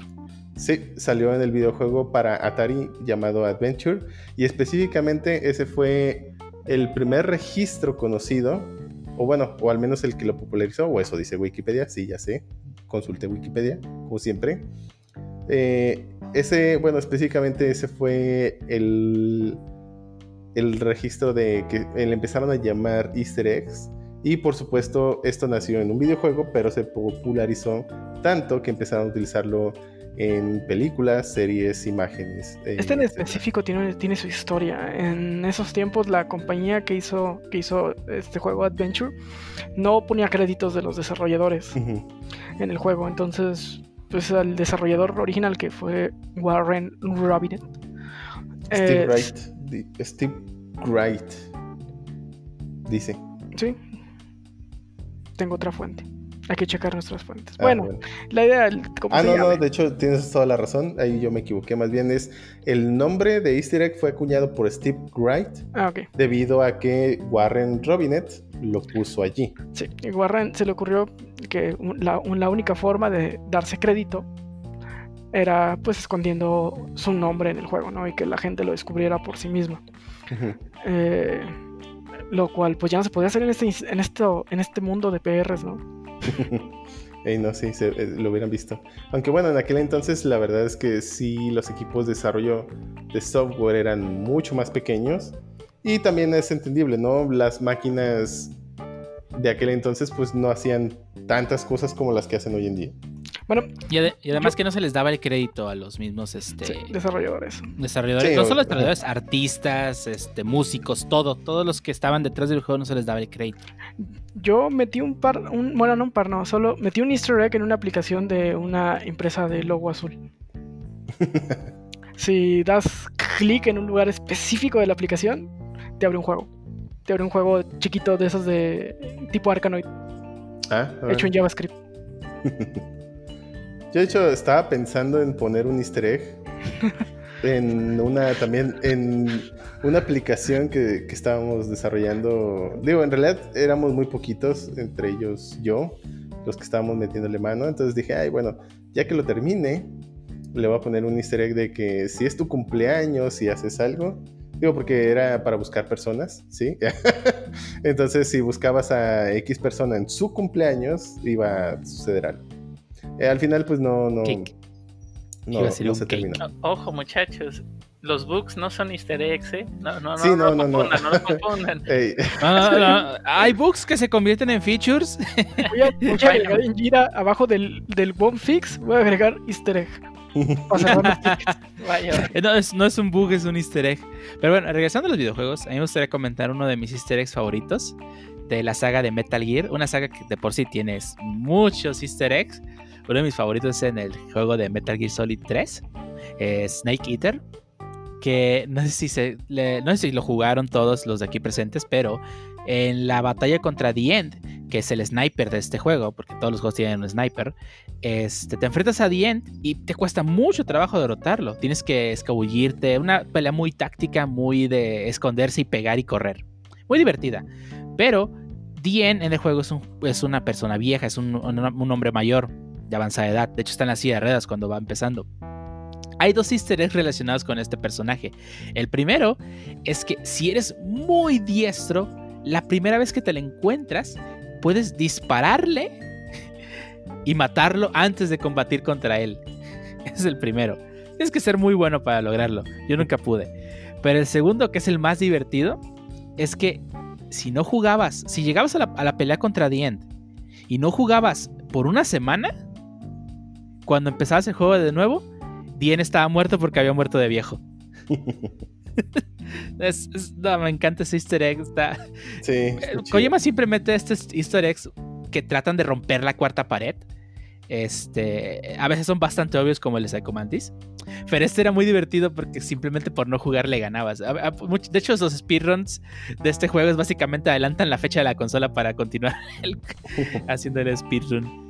Que bueno, en Sí. el caso de Psycho Mantis específicamente, pues era un blocker para continuar con la historia, ¿no? En el caso del este sniper, pues podías eh, matarlo de otras maneras. Con Psycho Mantis, pues estabas obligado a verlo o, en- o encontrar ese, ese- Bueno, lo que sucedía, ¿no? ¿Te gusta Castlevania? Sí, me, me- me- me gusta mucho cómo el- los developers usan muchos easter eggs para darles como que sus toque y su, su parte de personalidad al juego, ¿no? Hay uno que me acuerdo mucho de Grand Theft Auto 5, donde el, developer era muy fan de la película de Ridley Scott que se llama Thelma y Louise. No sé si la vieron. No. No. De hecho, hay una referencia en Los Simpsons cuando Marge eh, se escapa con la amiga y la está persiguiendo la policía. Ah, Que va Ah, ya sé cuál es. Bueno, en la película, en, la- en el final, eh, spoiler alert, pues sí se tiran por el barranco. Si vas al- al- a, a cierta montaña a las 7 pm en el juego, puedes ver el final de la película. nah. Ah, No. ¿se aventan un carro suicidándose? Sí, con policías persiguiéndolas. Ah, no me tocó verlo. sí, es, es, es- otro easter egg. Eh, de- sobre todo, o sea, muchos easter eggs sí juegan con el tiempo, depende a qué hora llegues. También, este, pues, digo, para que coincida con la referencia que está que estás haciendo, ¿no? O, o en, en, G- en G- NBA Jam Tournament Edition, que podías sacar un chorro de personajes de la cultura pop de ese momento, ¿no? De Bill Clinton, eh, The Beastie Boys, eh, Sub-Zero de Mortal Kombat, eh. The Fresh Prince of, The Fresh Prince of Bel Air eh, y El varios. ¿no? príncipe del rap. Perdón, sí, príncipe del rap, pues. Sí, de hecho también en el, en el Tony Hawk, no me acuerdo si en el 1 o en el 2, salía Spider-Man también. Creo que era un desbloqueable. No me acuerdo qué tienes que hacer para desbloquearlo, yo nunca pude desbloquearlo. O sea, en el 2. Creo que era en Se me hace dos, que sí era en el dos, no pero- recuerdo cómo era. Yo, yo- yo- yo nunca pude desbloquearlo, no sé, qué, no sé qué tantas maniobras deberías haber hecho para poderlo desbloquear, porque personajes de ese tipo sí era muy difícil de desbloquear, este, pues tal cual, pues digo, era un easter egg, tiene que estar bien oculto. O, o los que le tiran a la competencia en el easter egg. Hay un easter egg de, en Dead Rising. De, hay un local por el que pasas que se llama Jill's Sandwiches.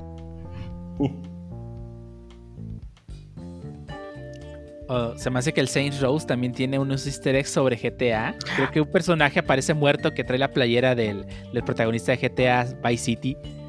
Sí, había uno también en Drive, que eh, fue competencia de GTA mucho tiempo, en el que salía un tipo que se ahogaba, eh, que salía con camisa hawaiana como el de GTA 3. No, como el de GTA Vice City, perdón, pero traía flotadores, por, haciendo referencia a que él no podía nadar, ¿no? No podía nadar. sí. Ah, sí, era, era, era la onda.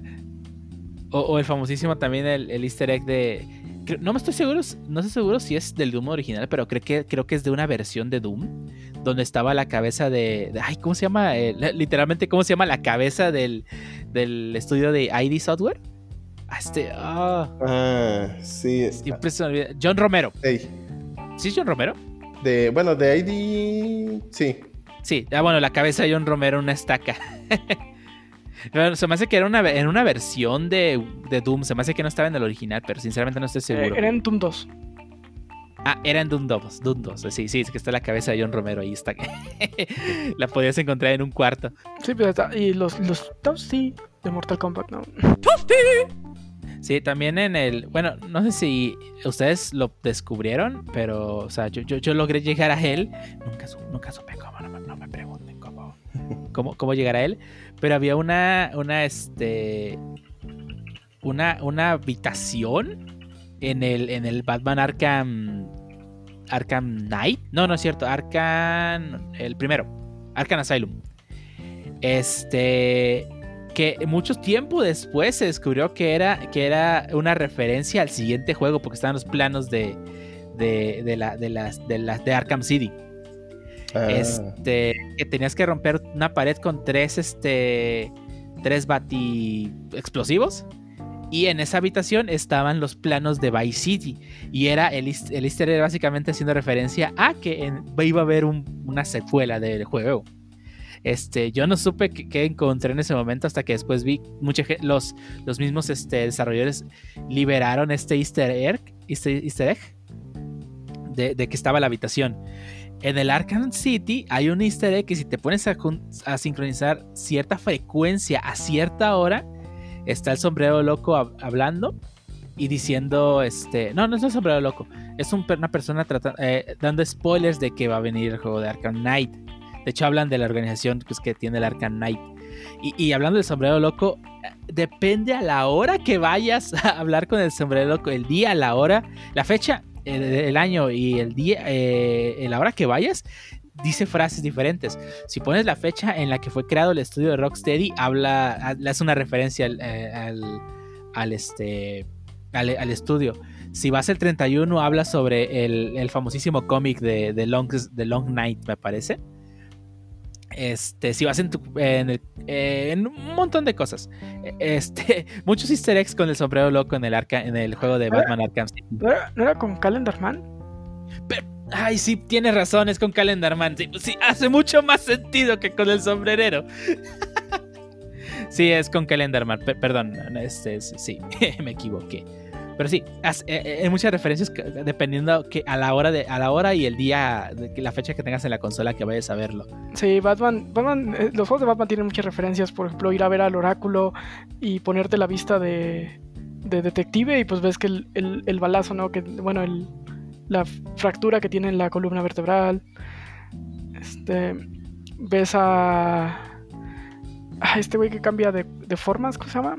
Cuando lo ves en la cárcel, que con una forma y te das cuenta que es él, nada más con la vista detective se puede.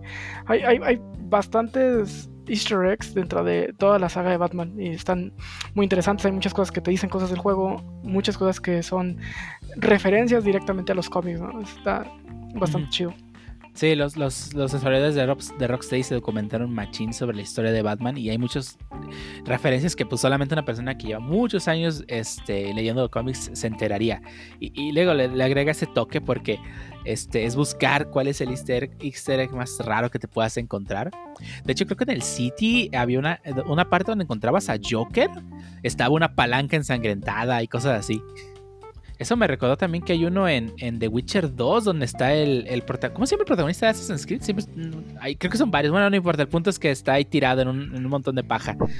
Eh, Ah, Esho, Asho, algo, no sé, no soy fan de la saga. Altair, que Altair. se llama. pero bueno, Ajá. va cambiando. Bueno, no te creas, el 1 y el 2 sí es el mismo. Nomás pues cambia. Bueno, Altair es el personaje del primer juego, pero no el de las memorias. Y luego ese mismo personaje de las memorias cambia de Altair al Ezio Auditore, pero sigue siendo, se supone, al menos la misma persona que entra al Animus. El que entra al Animus, ay, no me acuerdo cómo se llama. Bueno, el punto es que es el, es el asesino y está tirado ahí en, en un montón de paja, haciendo referencia de que pues eso no se puede en la vida real. Ah, tampoco es que en el juego, bueno, no importa. El punto es que está divertida la referencia directa ahí de, creo que es en el juego de Witcher 2, si no me equivoco. Este, también me acabo de acordar de, de una que de hecho tiene poco que la vi. Este, el juego de Hitman 2, no sé cuál Hitman sea porque la neta la vi en un video y se me hizo divertida. Este, donde, si recuerdan que hace muchos años, este, había, se hizo famoso una, una, una pintura de, de- de Jesucristo que la pintaron mal y quedó todo deforme. El Ah, ex, eje, exe homo o algo así se llamaba. Sí, sí, sí. sí, sí, sí. Ah, pues en, un- en el Hitman 2 pusieron esa pintura en, un, en una iglesia.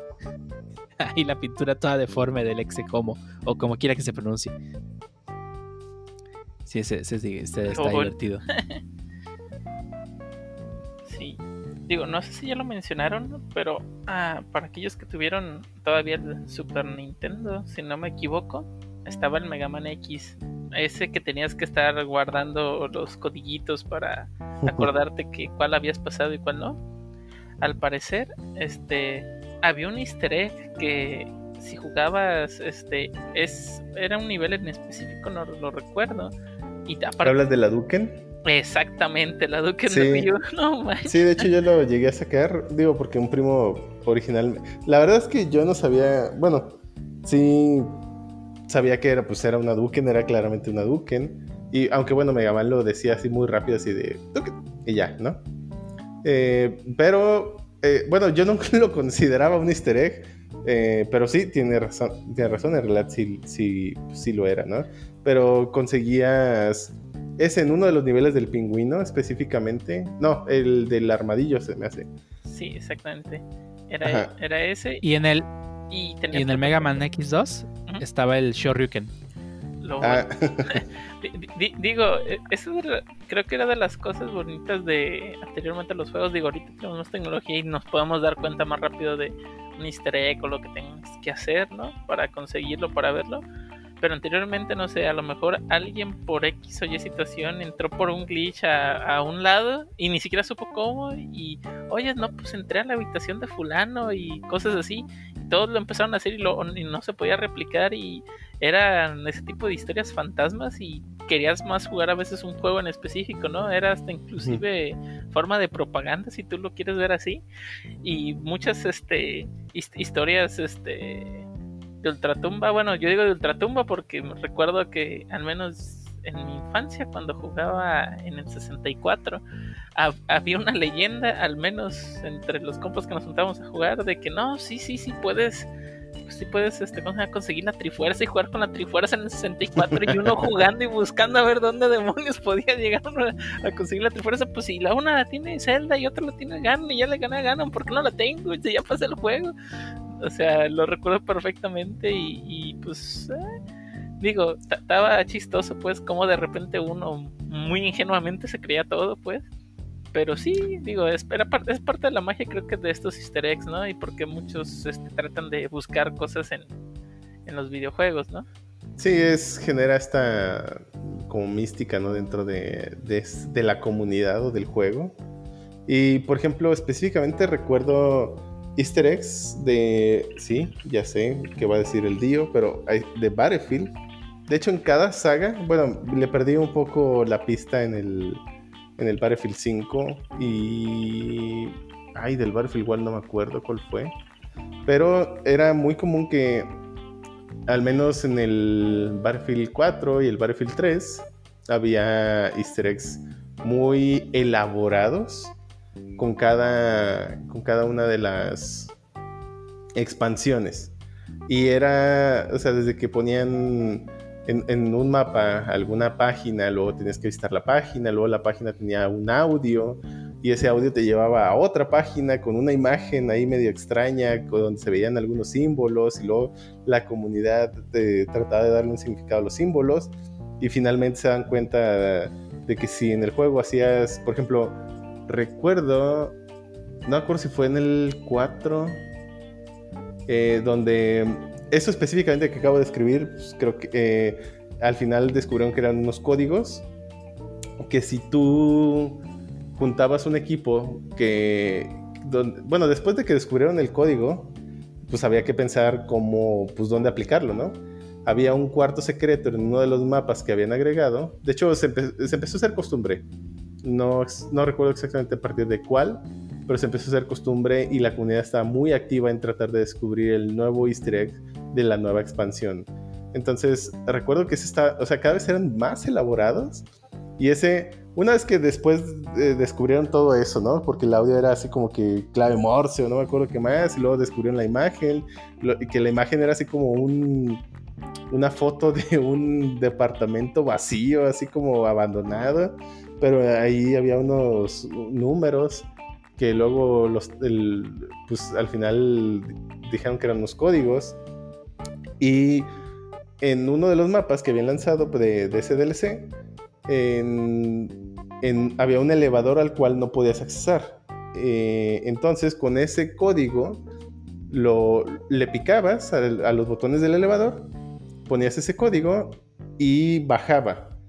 Pero si subías en ese elevador, eh, se morían todos los personajes. Entonces, originalmente pensaron, bueno, pues a lo mejor es eso nada más, ¿no? Pero si específicamente iban solo cuatro personajes de las cuatro clases diferentes, entonces no te mataban. Iba, lograbas subir hasta una habitación secreta y allí había un arma especial que podías conseguir una vez que la agarrabas ya la desbloqueabas. Entonces era, eh, fue muy elaborado. También están, por ejemplo, de uno de los que recuerdo que sí hice, era en Battlefield 3, donde había un mapa de una isla, eh, el de la tormenta, y que si había una boya en específico, donde si había un grupo de, de, de jugadores, porque tenía que ser en el multiplayer, forzosamente, y si había un grupo suficiente, que al final creo que eran como 15 jugadores, ¿no? Algo así, los, o 20 jugadores el mínimo para que apareciera, algo así. Si había esa cantidad de jugadores nadando en una, cerca de una boya en particular, aparecía un megalodón y te comía. y o sea, básicamente brincaba el tiburonzote enorme que podías ver desde la isla eh, brincando y se comía toda la gente que estaba allí estaba enorme. Entonces, de hecho, me acuerdo la primera vez que lo vi, estaba jugando, yo no sabía del easter egg, y de repente, eh, pues estaba en el mapa jugando, pues, eh, jugando el objetivo, como siempre. Entonces, de repente, eh, pues vi que salió un tiburón enorme, gigantesco, pues allá bien lejos, y pues, se me hizo bien extraño. Y entonces, pues en el chat empezó, no, que el megalodón, que no sé qué el chat empezó a dispararse de, pues, de eso, ¿no? Y pues ya empezaron a decir, no, pues que si se juntan y ahí ya, voy a ver, hay que juntarnos, ¿no? Y ahí estábamos en esa partida, un montón de gente juntándose para que apareciera, ¿no? Para verlo. Entonces, la verdad es que me gustó y, y, empezó a hacer eso con, con todos sus juegos, eh, solo no recuerdo a partir de cuál empezaron con eso. Y, sí, la verdad es que empecé a seguir un poquito más de cerca los distintos easter eggs y cada vez eran pues, súper elaborados, ¿no? Eh, sí, sí llegaban a cosas muy de, ay, no sé cómo diablos le hicieron para, para dar con eso. Por ejemplo, también recuerdo que en, en uno de los mapas de, creo que también Battlefield 4, que era un remake de uno de los mapas de Battlefield 2, había unas estructuras, digo, se supone que estaban en, el área de China, entonces había una estructura, un edificio como templo con muchas columnas y si y, algunas columnas tienen un botón. Si lograban picarle los jugadores en el orden correcto a los botones, habría un cuarto o algo así. Y también había algo, ¿no? Ese, no lo hice yo, pero también recuerdo que para conseguir el orden, pues sí tuvieron que eh, también hacer así como una decodificación de un audio y sabe qué tanto, ¿no? Entonces los foros de, del juego estuvieron muy, muy activos en la, por parte de la comunidad y eso está chido. En general, pues genera esa, esa comunidad de, eh, dentro del juego, que la verdad está, está cura. No manches, está en un juego multiplayer, ahí te va a hacer caso tratar de... Sí, ya sé, de hecho estaba muy difícil. Sí. Eh, no sé si este cuenta como easter egg, Ay, perdón. Este, recuerdo que cuando estaba jugando el y regreso, me remonto a 64 cuando estaba jugando el Majora's Mask, el Zelda Majora's Mask. Uh, pues yo nomás tal cual conseguí las este, máscaras que tenía que conseguir así normalmente y vámonos a, derrotar al Skull Kid, ¿no? Y pues yo dije, ah, pues ya acabó el juego, ya no hay nada más, ya no hay nada más, hasta que tal cual una vez llega un amigo, y, pero este sí resultó ser real, esta cosa sí resultó ser real y me dice, oye, ya ves que cuando estás ahí en, en el árbol hay niños ahí brincando por ahí, ¿no? Simón, ¿y pero qué tiene? Ah, pues ya ves que te piden máscaras. Y yo le digo, sí, pues me las pedía, pero pues como no sabía ni para qué, pues yo no se las daba. Y ya nomás me fui con el niño que estaba ahí sentado y ya me fui a, los golpes. Y me dice, ah, es que mira, todas las máscaras que conseguiste vas a dárselas a los niños, vas a pasar unas pruebas que te van a poner y te van a dar una otra máscara con la cual pues te vas a hacer grande y vas a poder matar a Skull Kid más fácilmente. Porque yo recuerdo que matar a Skull Kid así como Link sí te causaba un buen de trabajo. Entonces dije, eh, no creo. Pero pues dije, total, no pierdo nada. Si... Y lo intenté, lo hice. Y que ahora que sí sale la máscara y ahora que sí salen los espadazos chidos con todo y el podercito que traía. Entonces no sé si realmente... Bueno, yo quiero imaginar que ese sí está más pensado, pero pues, yo nunca lo vi. O sea, no sé si fuera parte así como de su misión secundaria o easter egg tal cual, porque, pues, pues, o sea, estaba ahí, pero uno a veces ni se enteraba, pues yo creo que él lo, o lo vio en alguna revista, lo vio de las pocas cosas que se podían ver a veces en internet por ahí, con todo y que tenías que llamar por teléfono. Pero sí, sí, sí me sorprendió esa vez. Hay un easter egg en el que para descubrirlo de forma normal, sin checar la internet ni nada, pues prácticamente tendrías que, tendrías que recorrer todo el mundo. Y es que Microsoft Flight Simulator 2020 tiene un easter egg.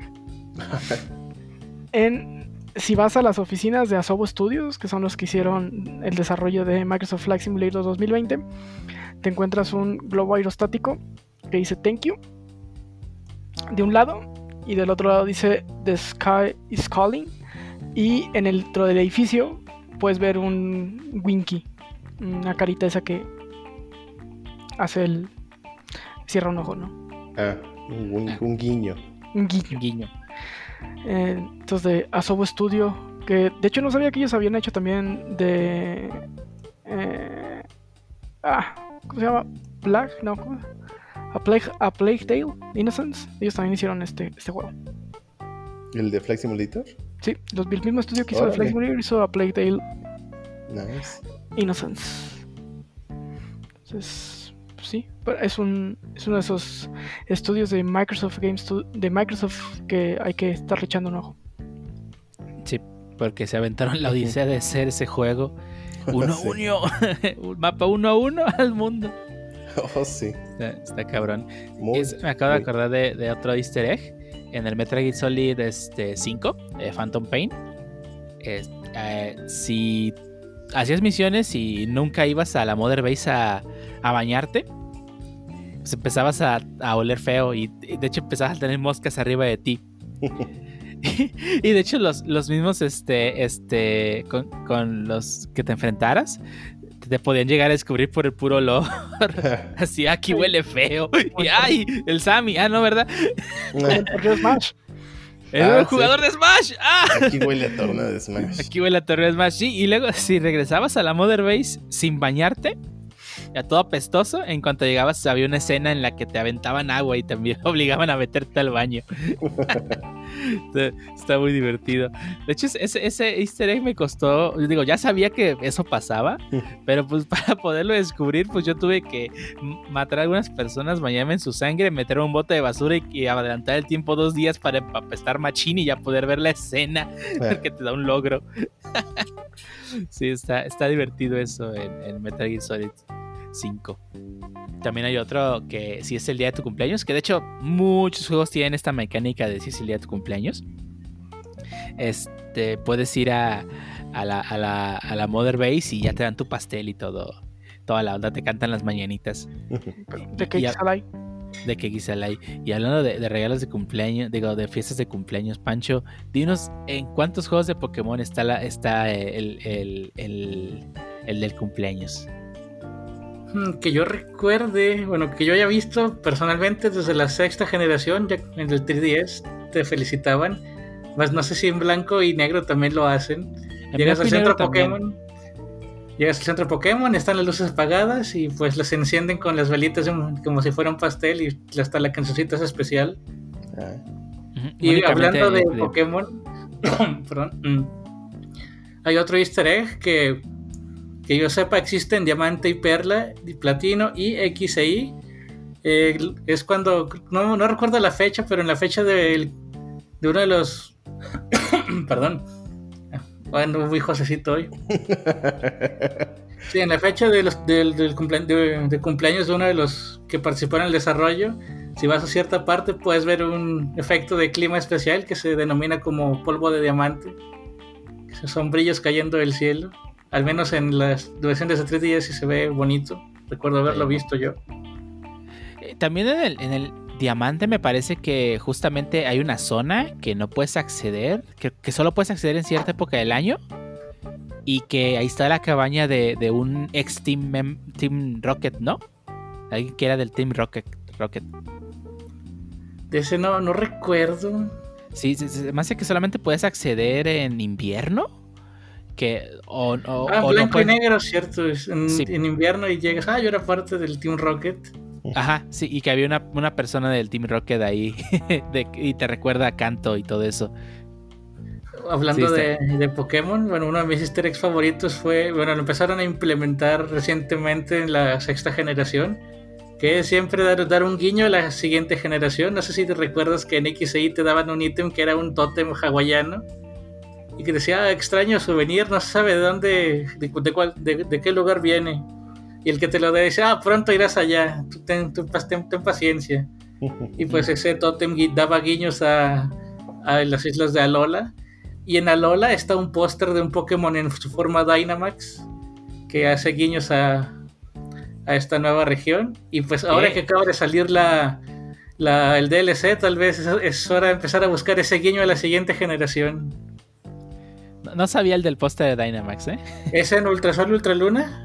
Ah, tal vez En, en- en un laboratorio está así pegado ahí, en un póster de Toxtricity Dynamax para ser precisos.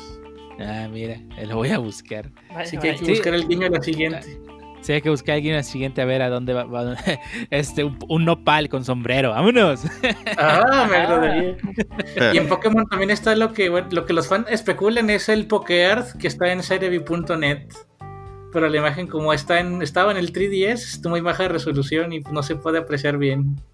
Mm, sí. Hay que esperar a que se liqueen los assets de, de buena calidad. Pues el data mining ya está, ya lo andan sacando ahorita, justo ahora. Sí, me acabo de acordar de otro easter egg de, de- del juego favorito de Pancho, de hecho. Y que y juego que pues, está disponible para todas las plataformas, hasta para hasta para te- este, refrigeradores. Skyrim.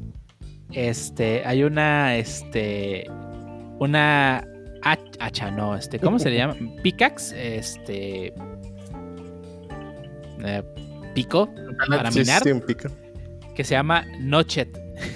Notchet Pickaxe. Y pues hace referencia tal cual a pues, Notch, que es el creador de este juego, del que Pancho es súper fan, este Minecraft, y hace referencia a Minecraft. Sí, Pancho. Minecraft. Se puso en mute para no aturdir a la gente, lo Eh, cual no está bien. Su, su- su odio a todo lo que da. Sí, sí.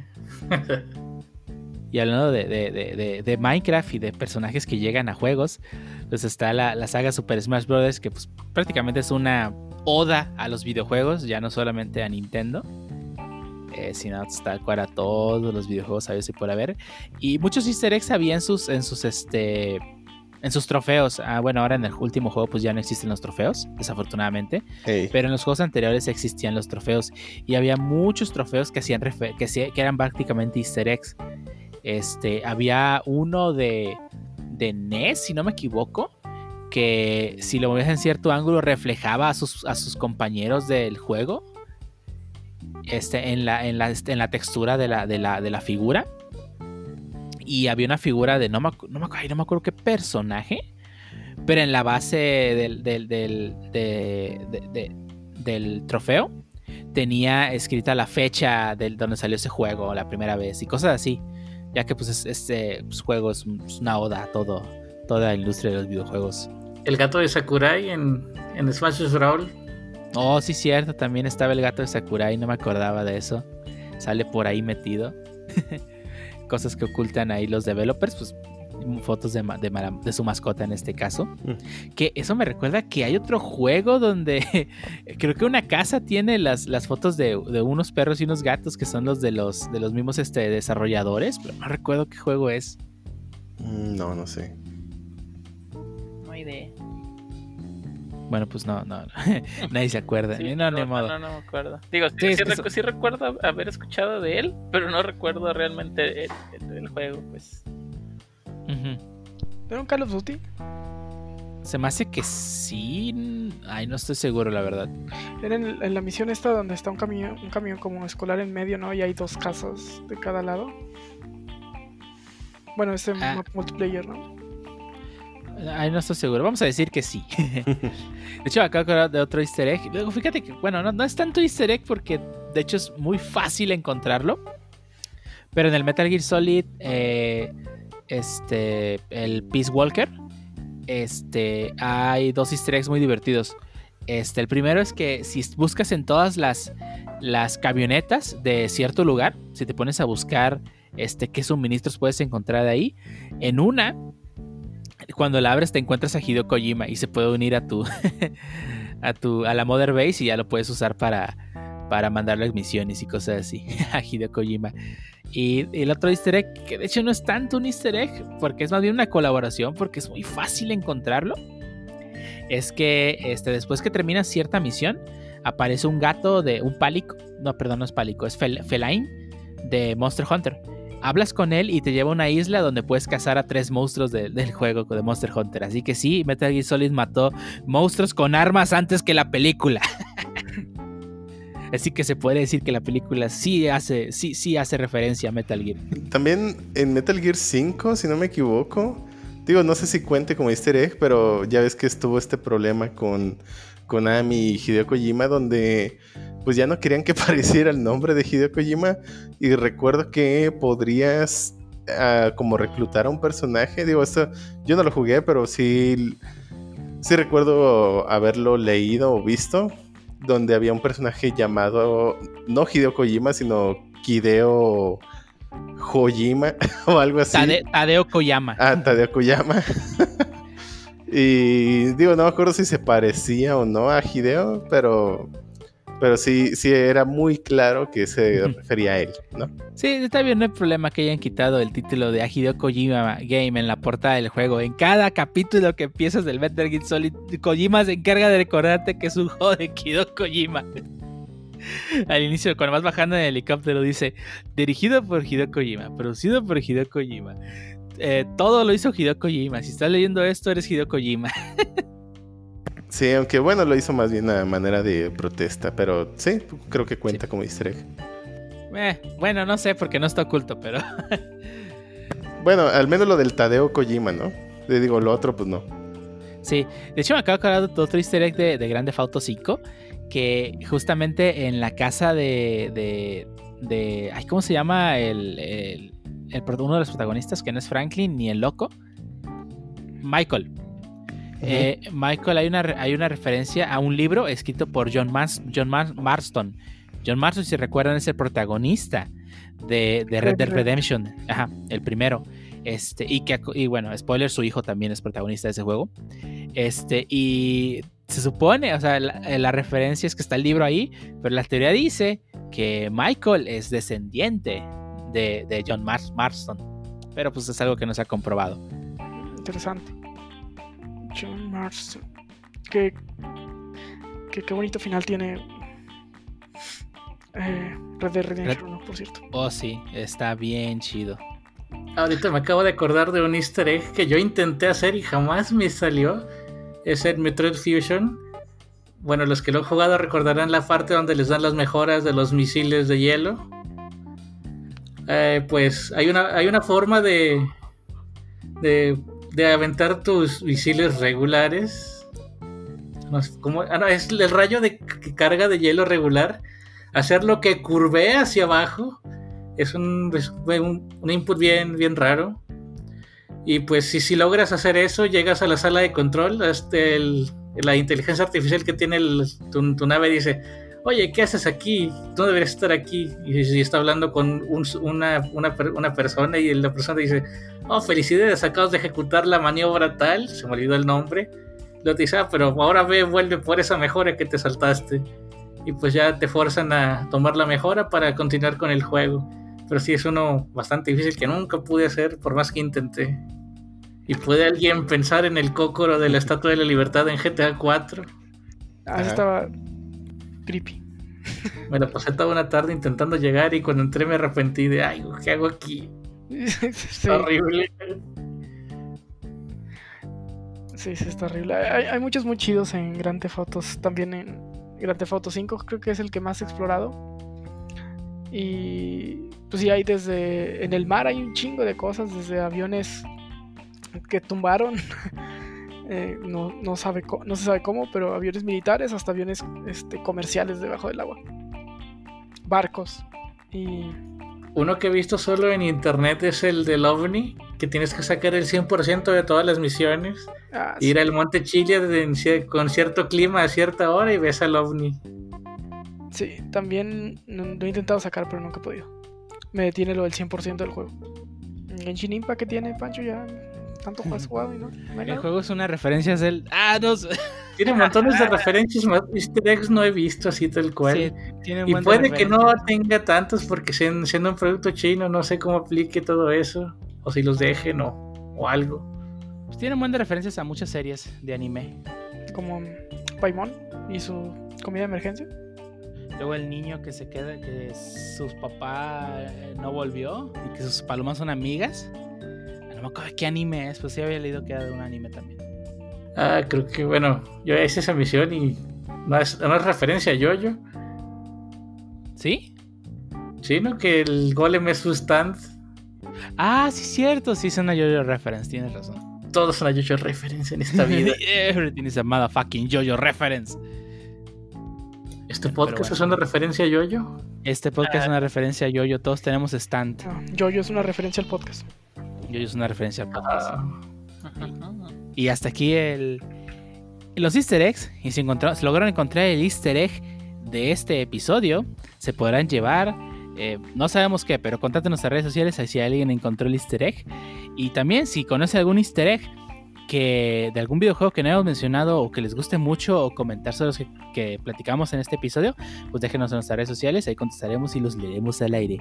Sí, de hecho, platíquenos cómo es que lograron encontrar algún easter egg que, pues digo, al menos creo que está padre cuando encuentras un easter egg que no sabes que estaba allí y que, digo, una cosa es que lo veas en internet y lo repliques, lo cual, digo, tampoco tiene nada de malo, pero eh, esa sensación de cuando tú mismo logras encontrarlo, aunque realmente no sabes que estaba allí, creo que también está muy padre.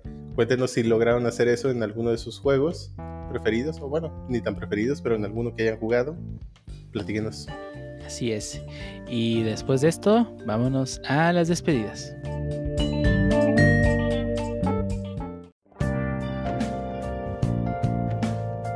Ahora estamos en la parte final de este podcast. ¿Alguien tiene algo que recomendar a nuestros escuchas antes de dar por terminado este episodio número 29? No Rail Romanesque.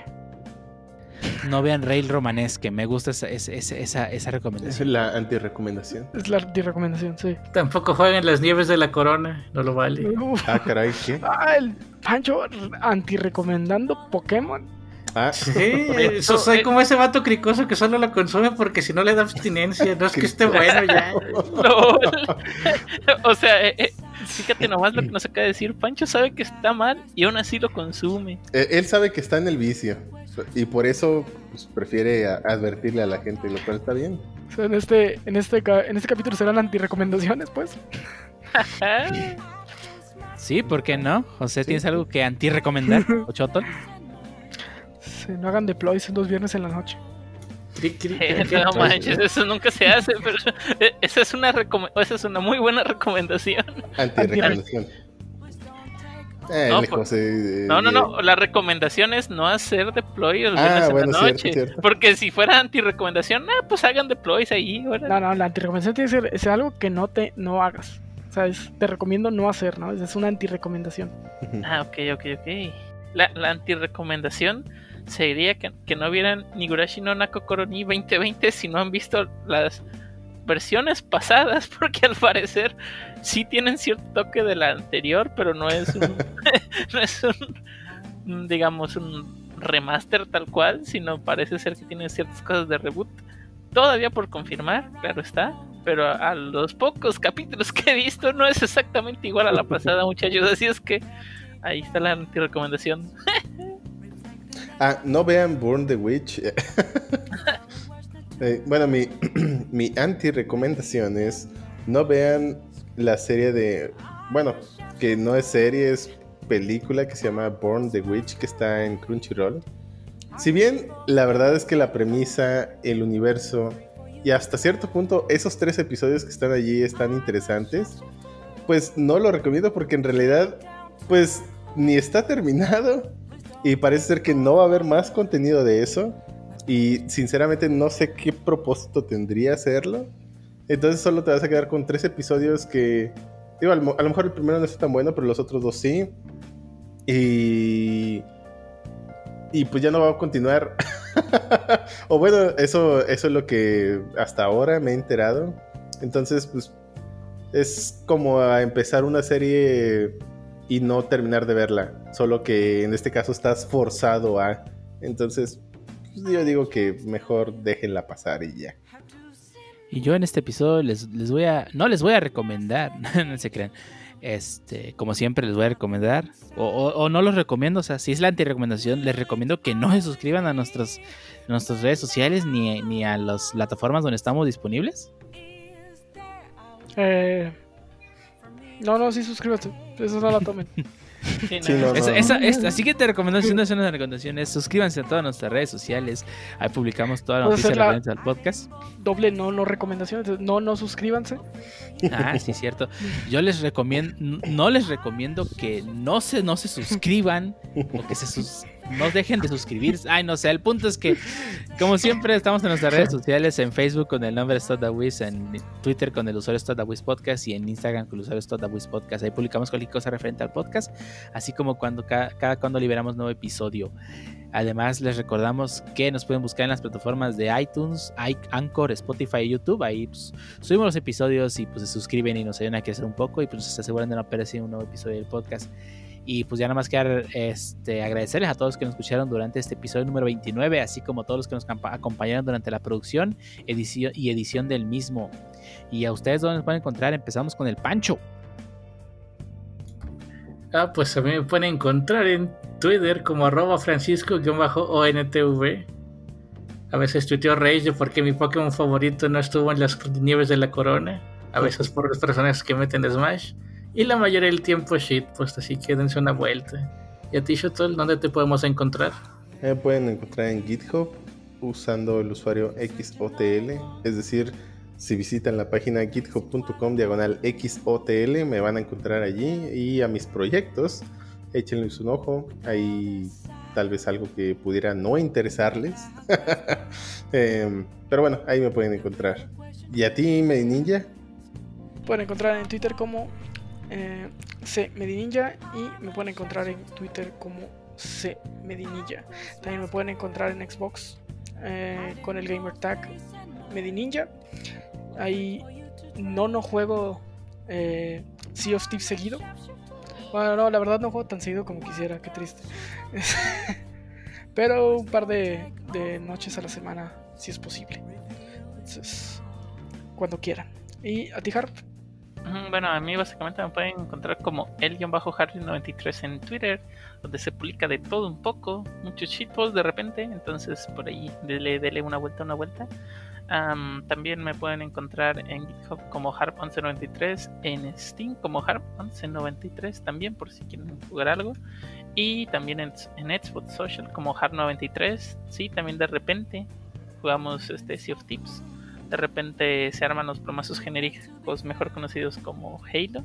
Entonces, pues ojalá y se armen paris de nuevo, reitero, ojalá se armen las paris. Pues ya tiene más de, más de mes que no se arman, no les mientes. Sí, no, no, no, por eso, ojalá que se armen las paris. Acu- acuérdate la promesa del server de Sea of Tips. No, no, no, no he visto Ah, solicitudes tampoco, entonces esperemos que sí, sí, sí haya algo de forum o algo de quórum. Y a usted, tío, ¿dónde lo podemos encontrar? Eh, pueden encontrar en todas las redes sociales con el usuario Lord0 y 40 seguidos. Ahí publico tontería y media, como siempre, y pues tontería y media en general. No, no nada, nada interesante. Y bueno, hasta aquí el episodio número 29. ¿Algo más que agregar antes de irnos? No, no. No, no, me agrada. Pues recuerden, no, no y no, no. Vámonos. Vámonos, ya. aquí espantan. Ujú. Se bañan, por favor, se lavan las manos y todo eso. Sí, sí, por favor. Cubrebocas y la chingada. Bye.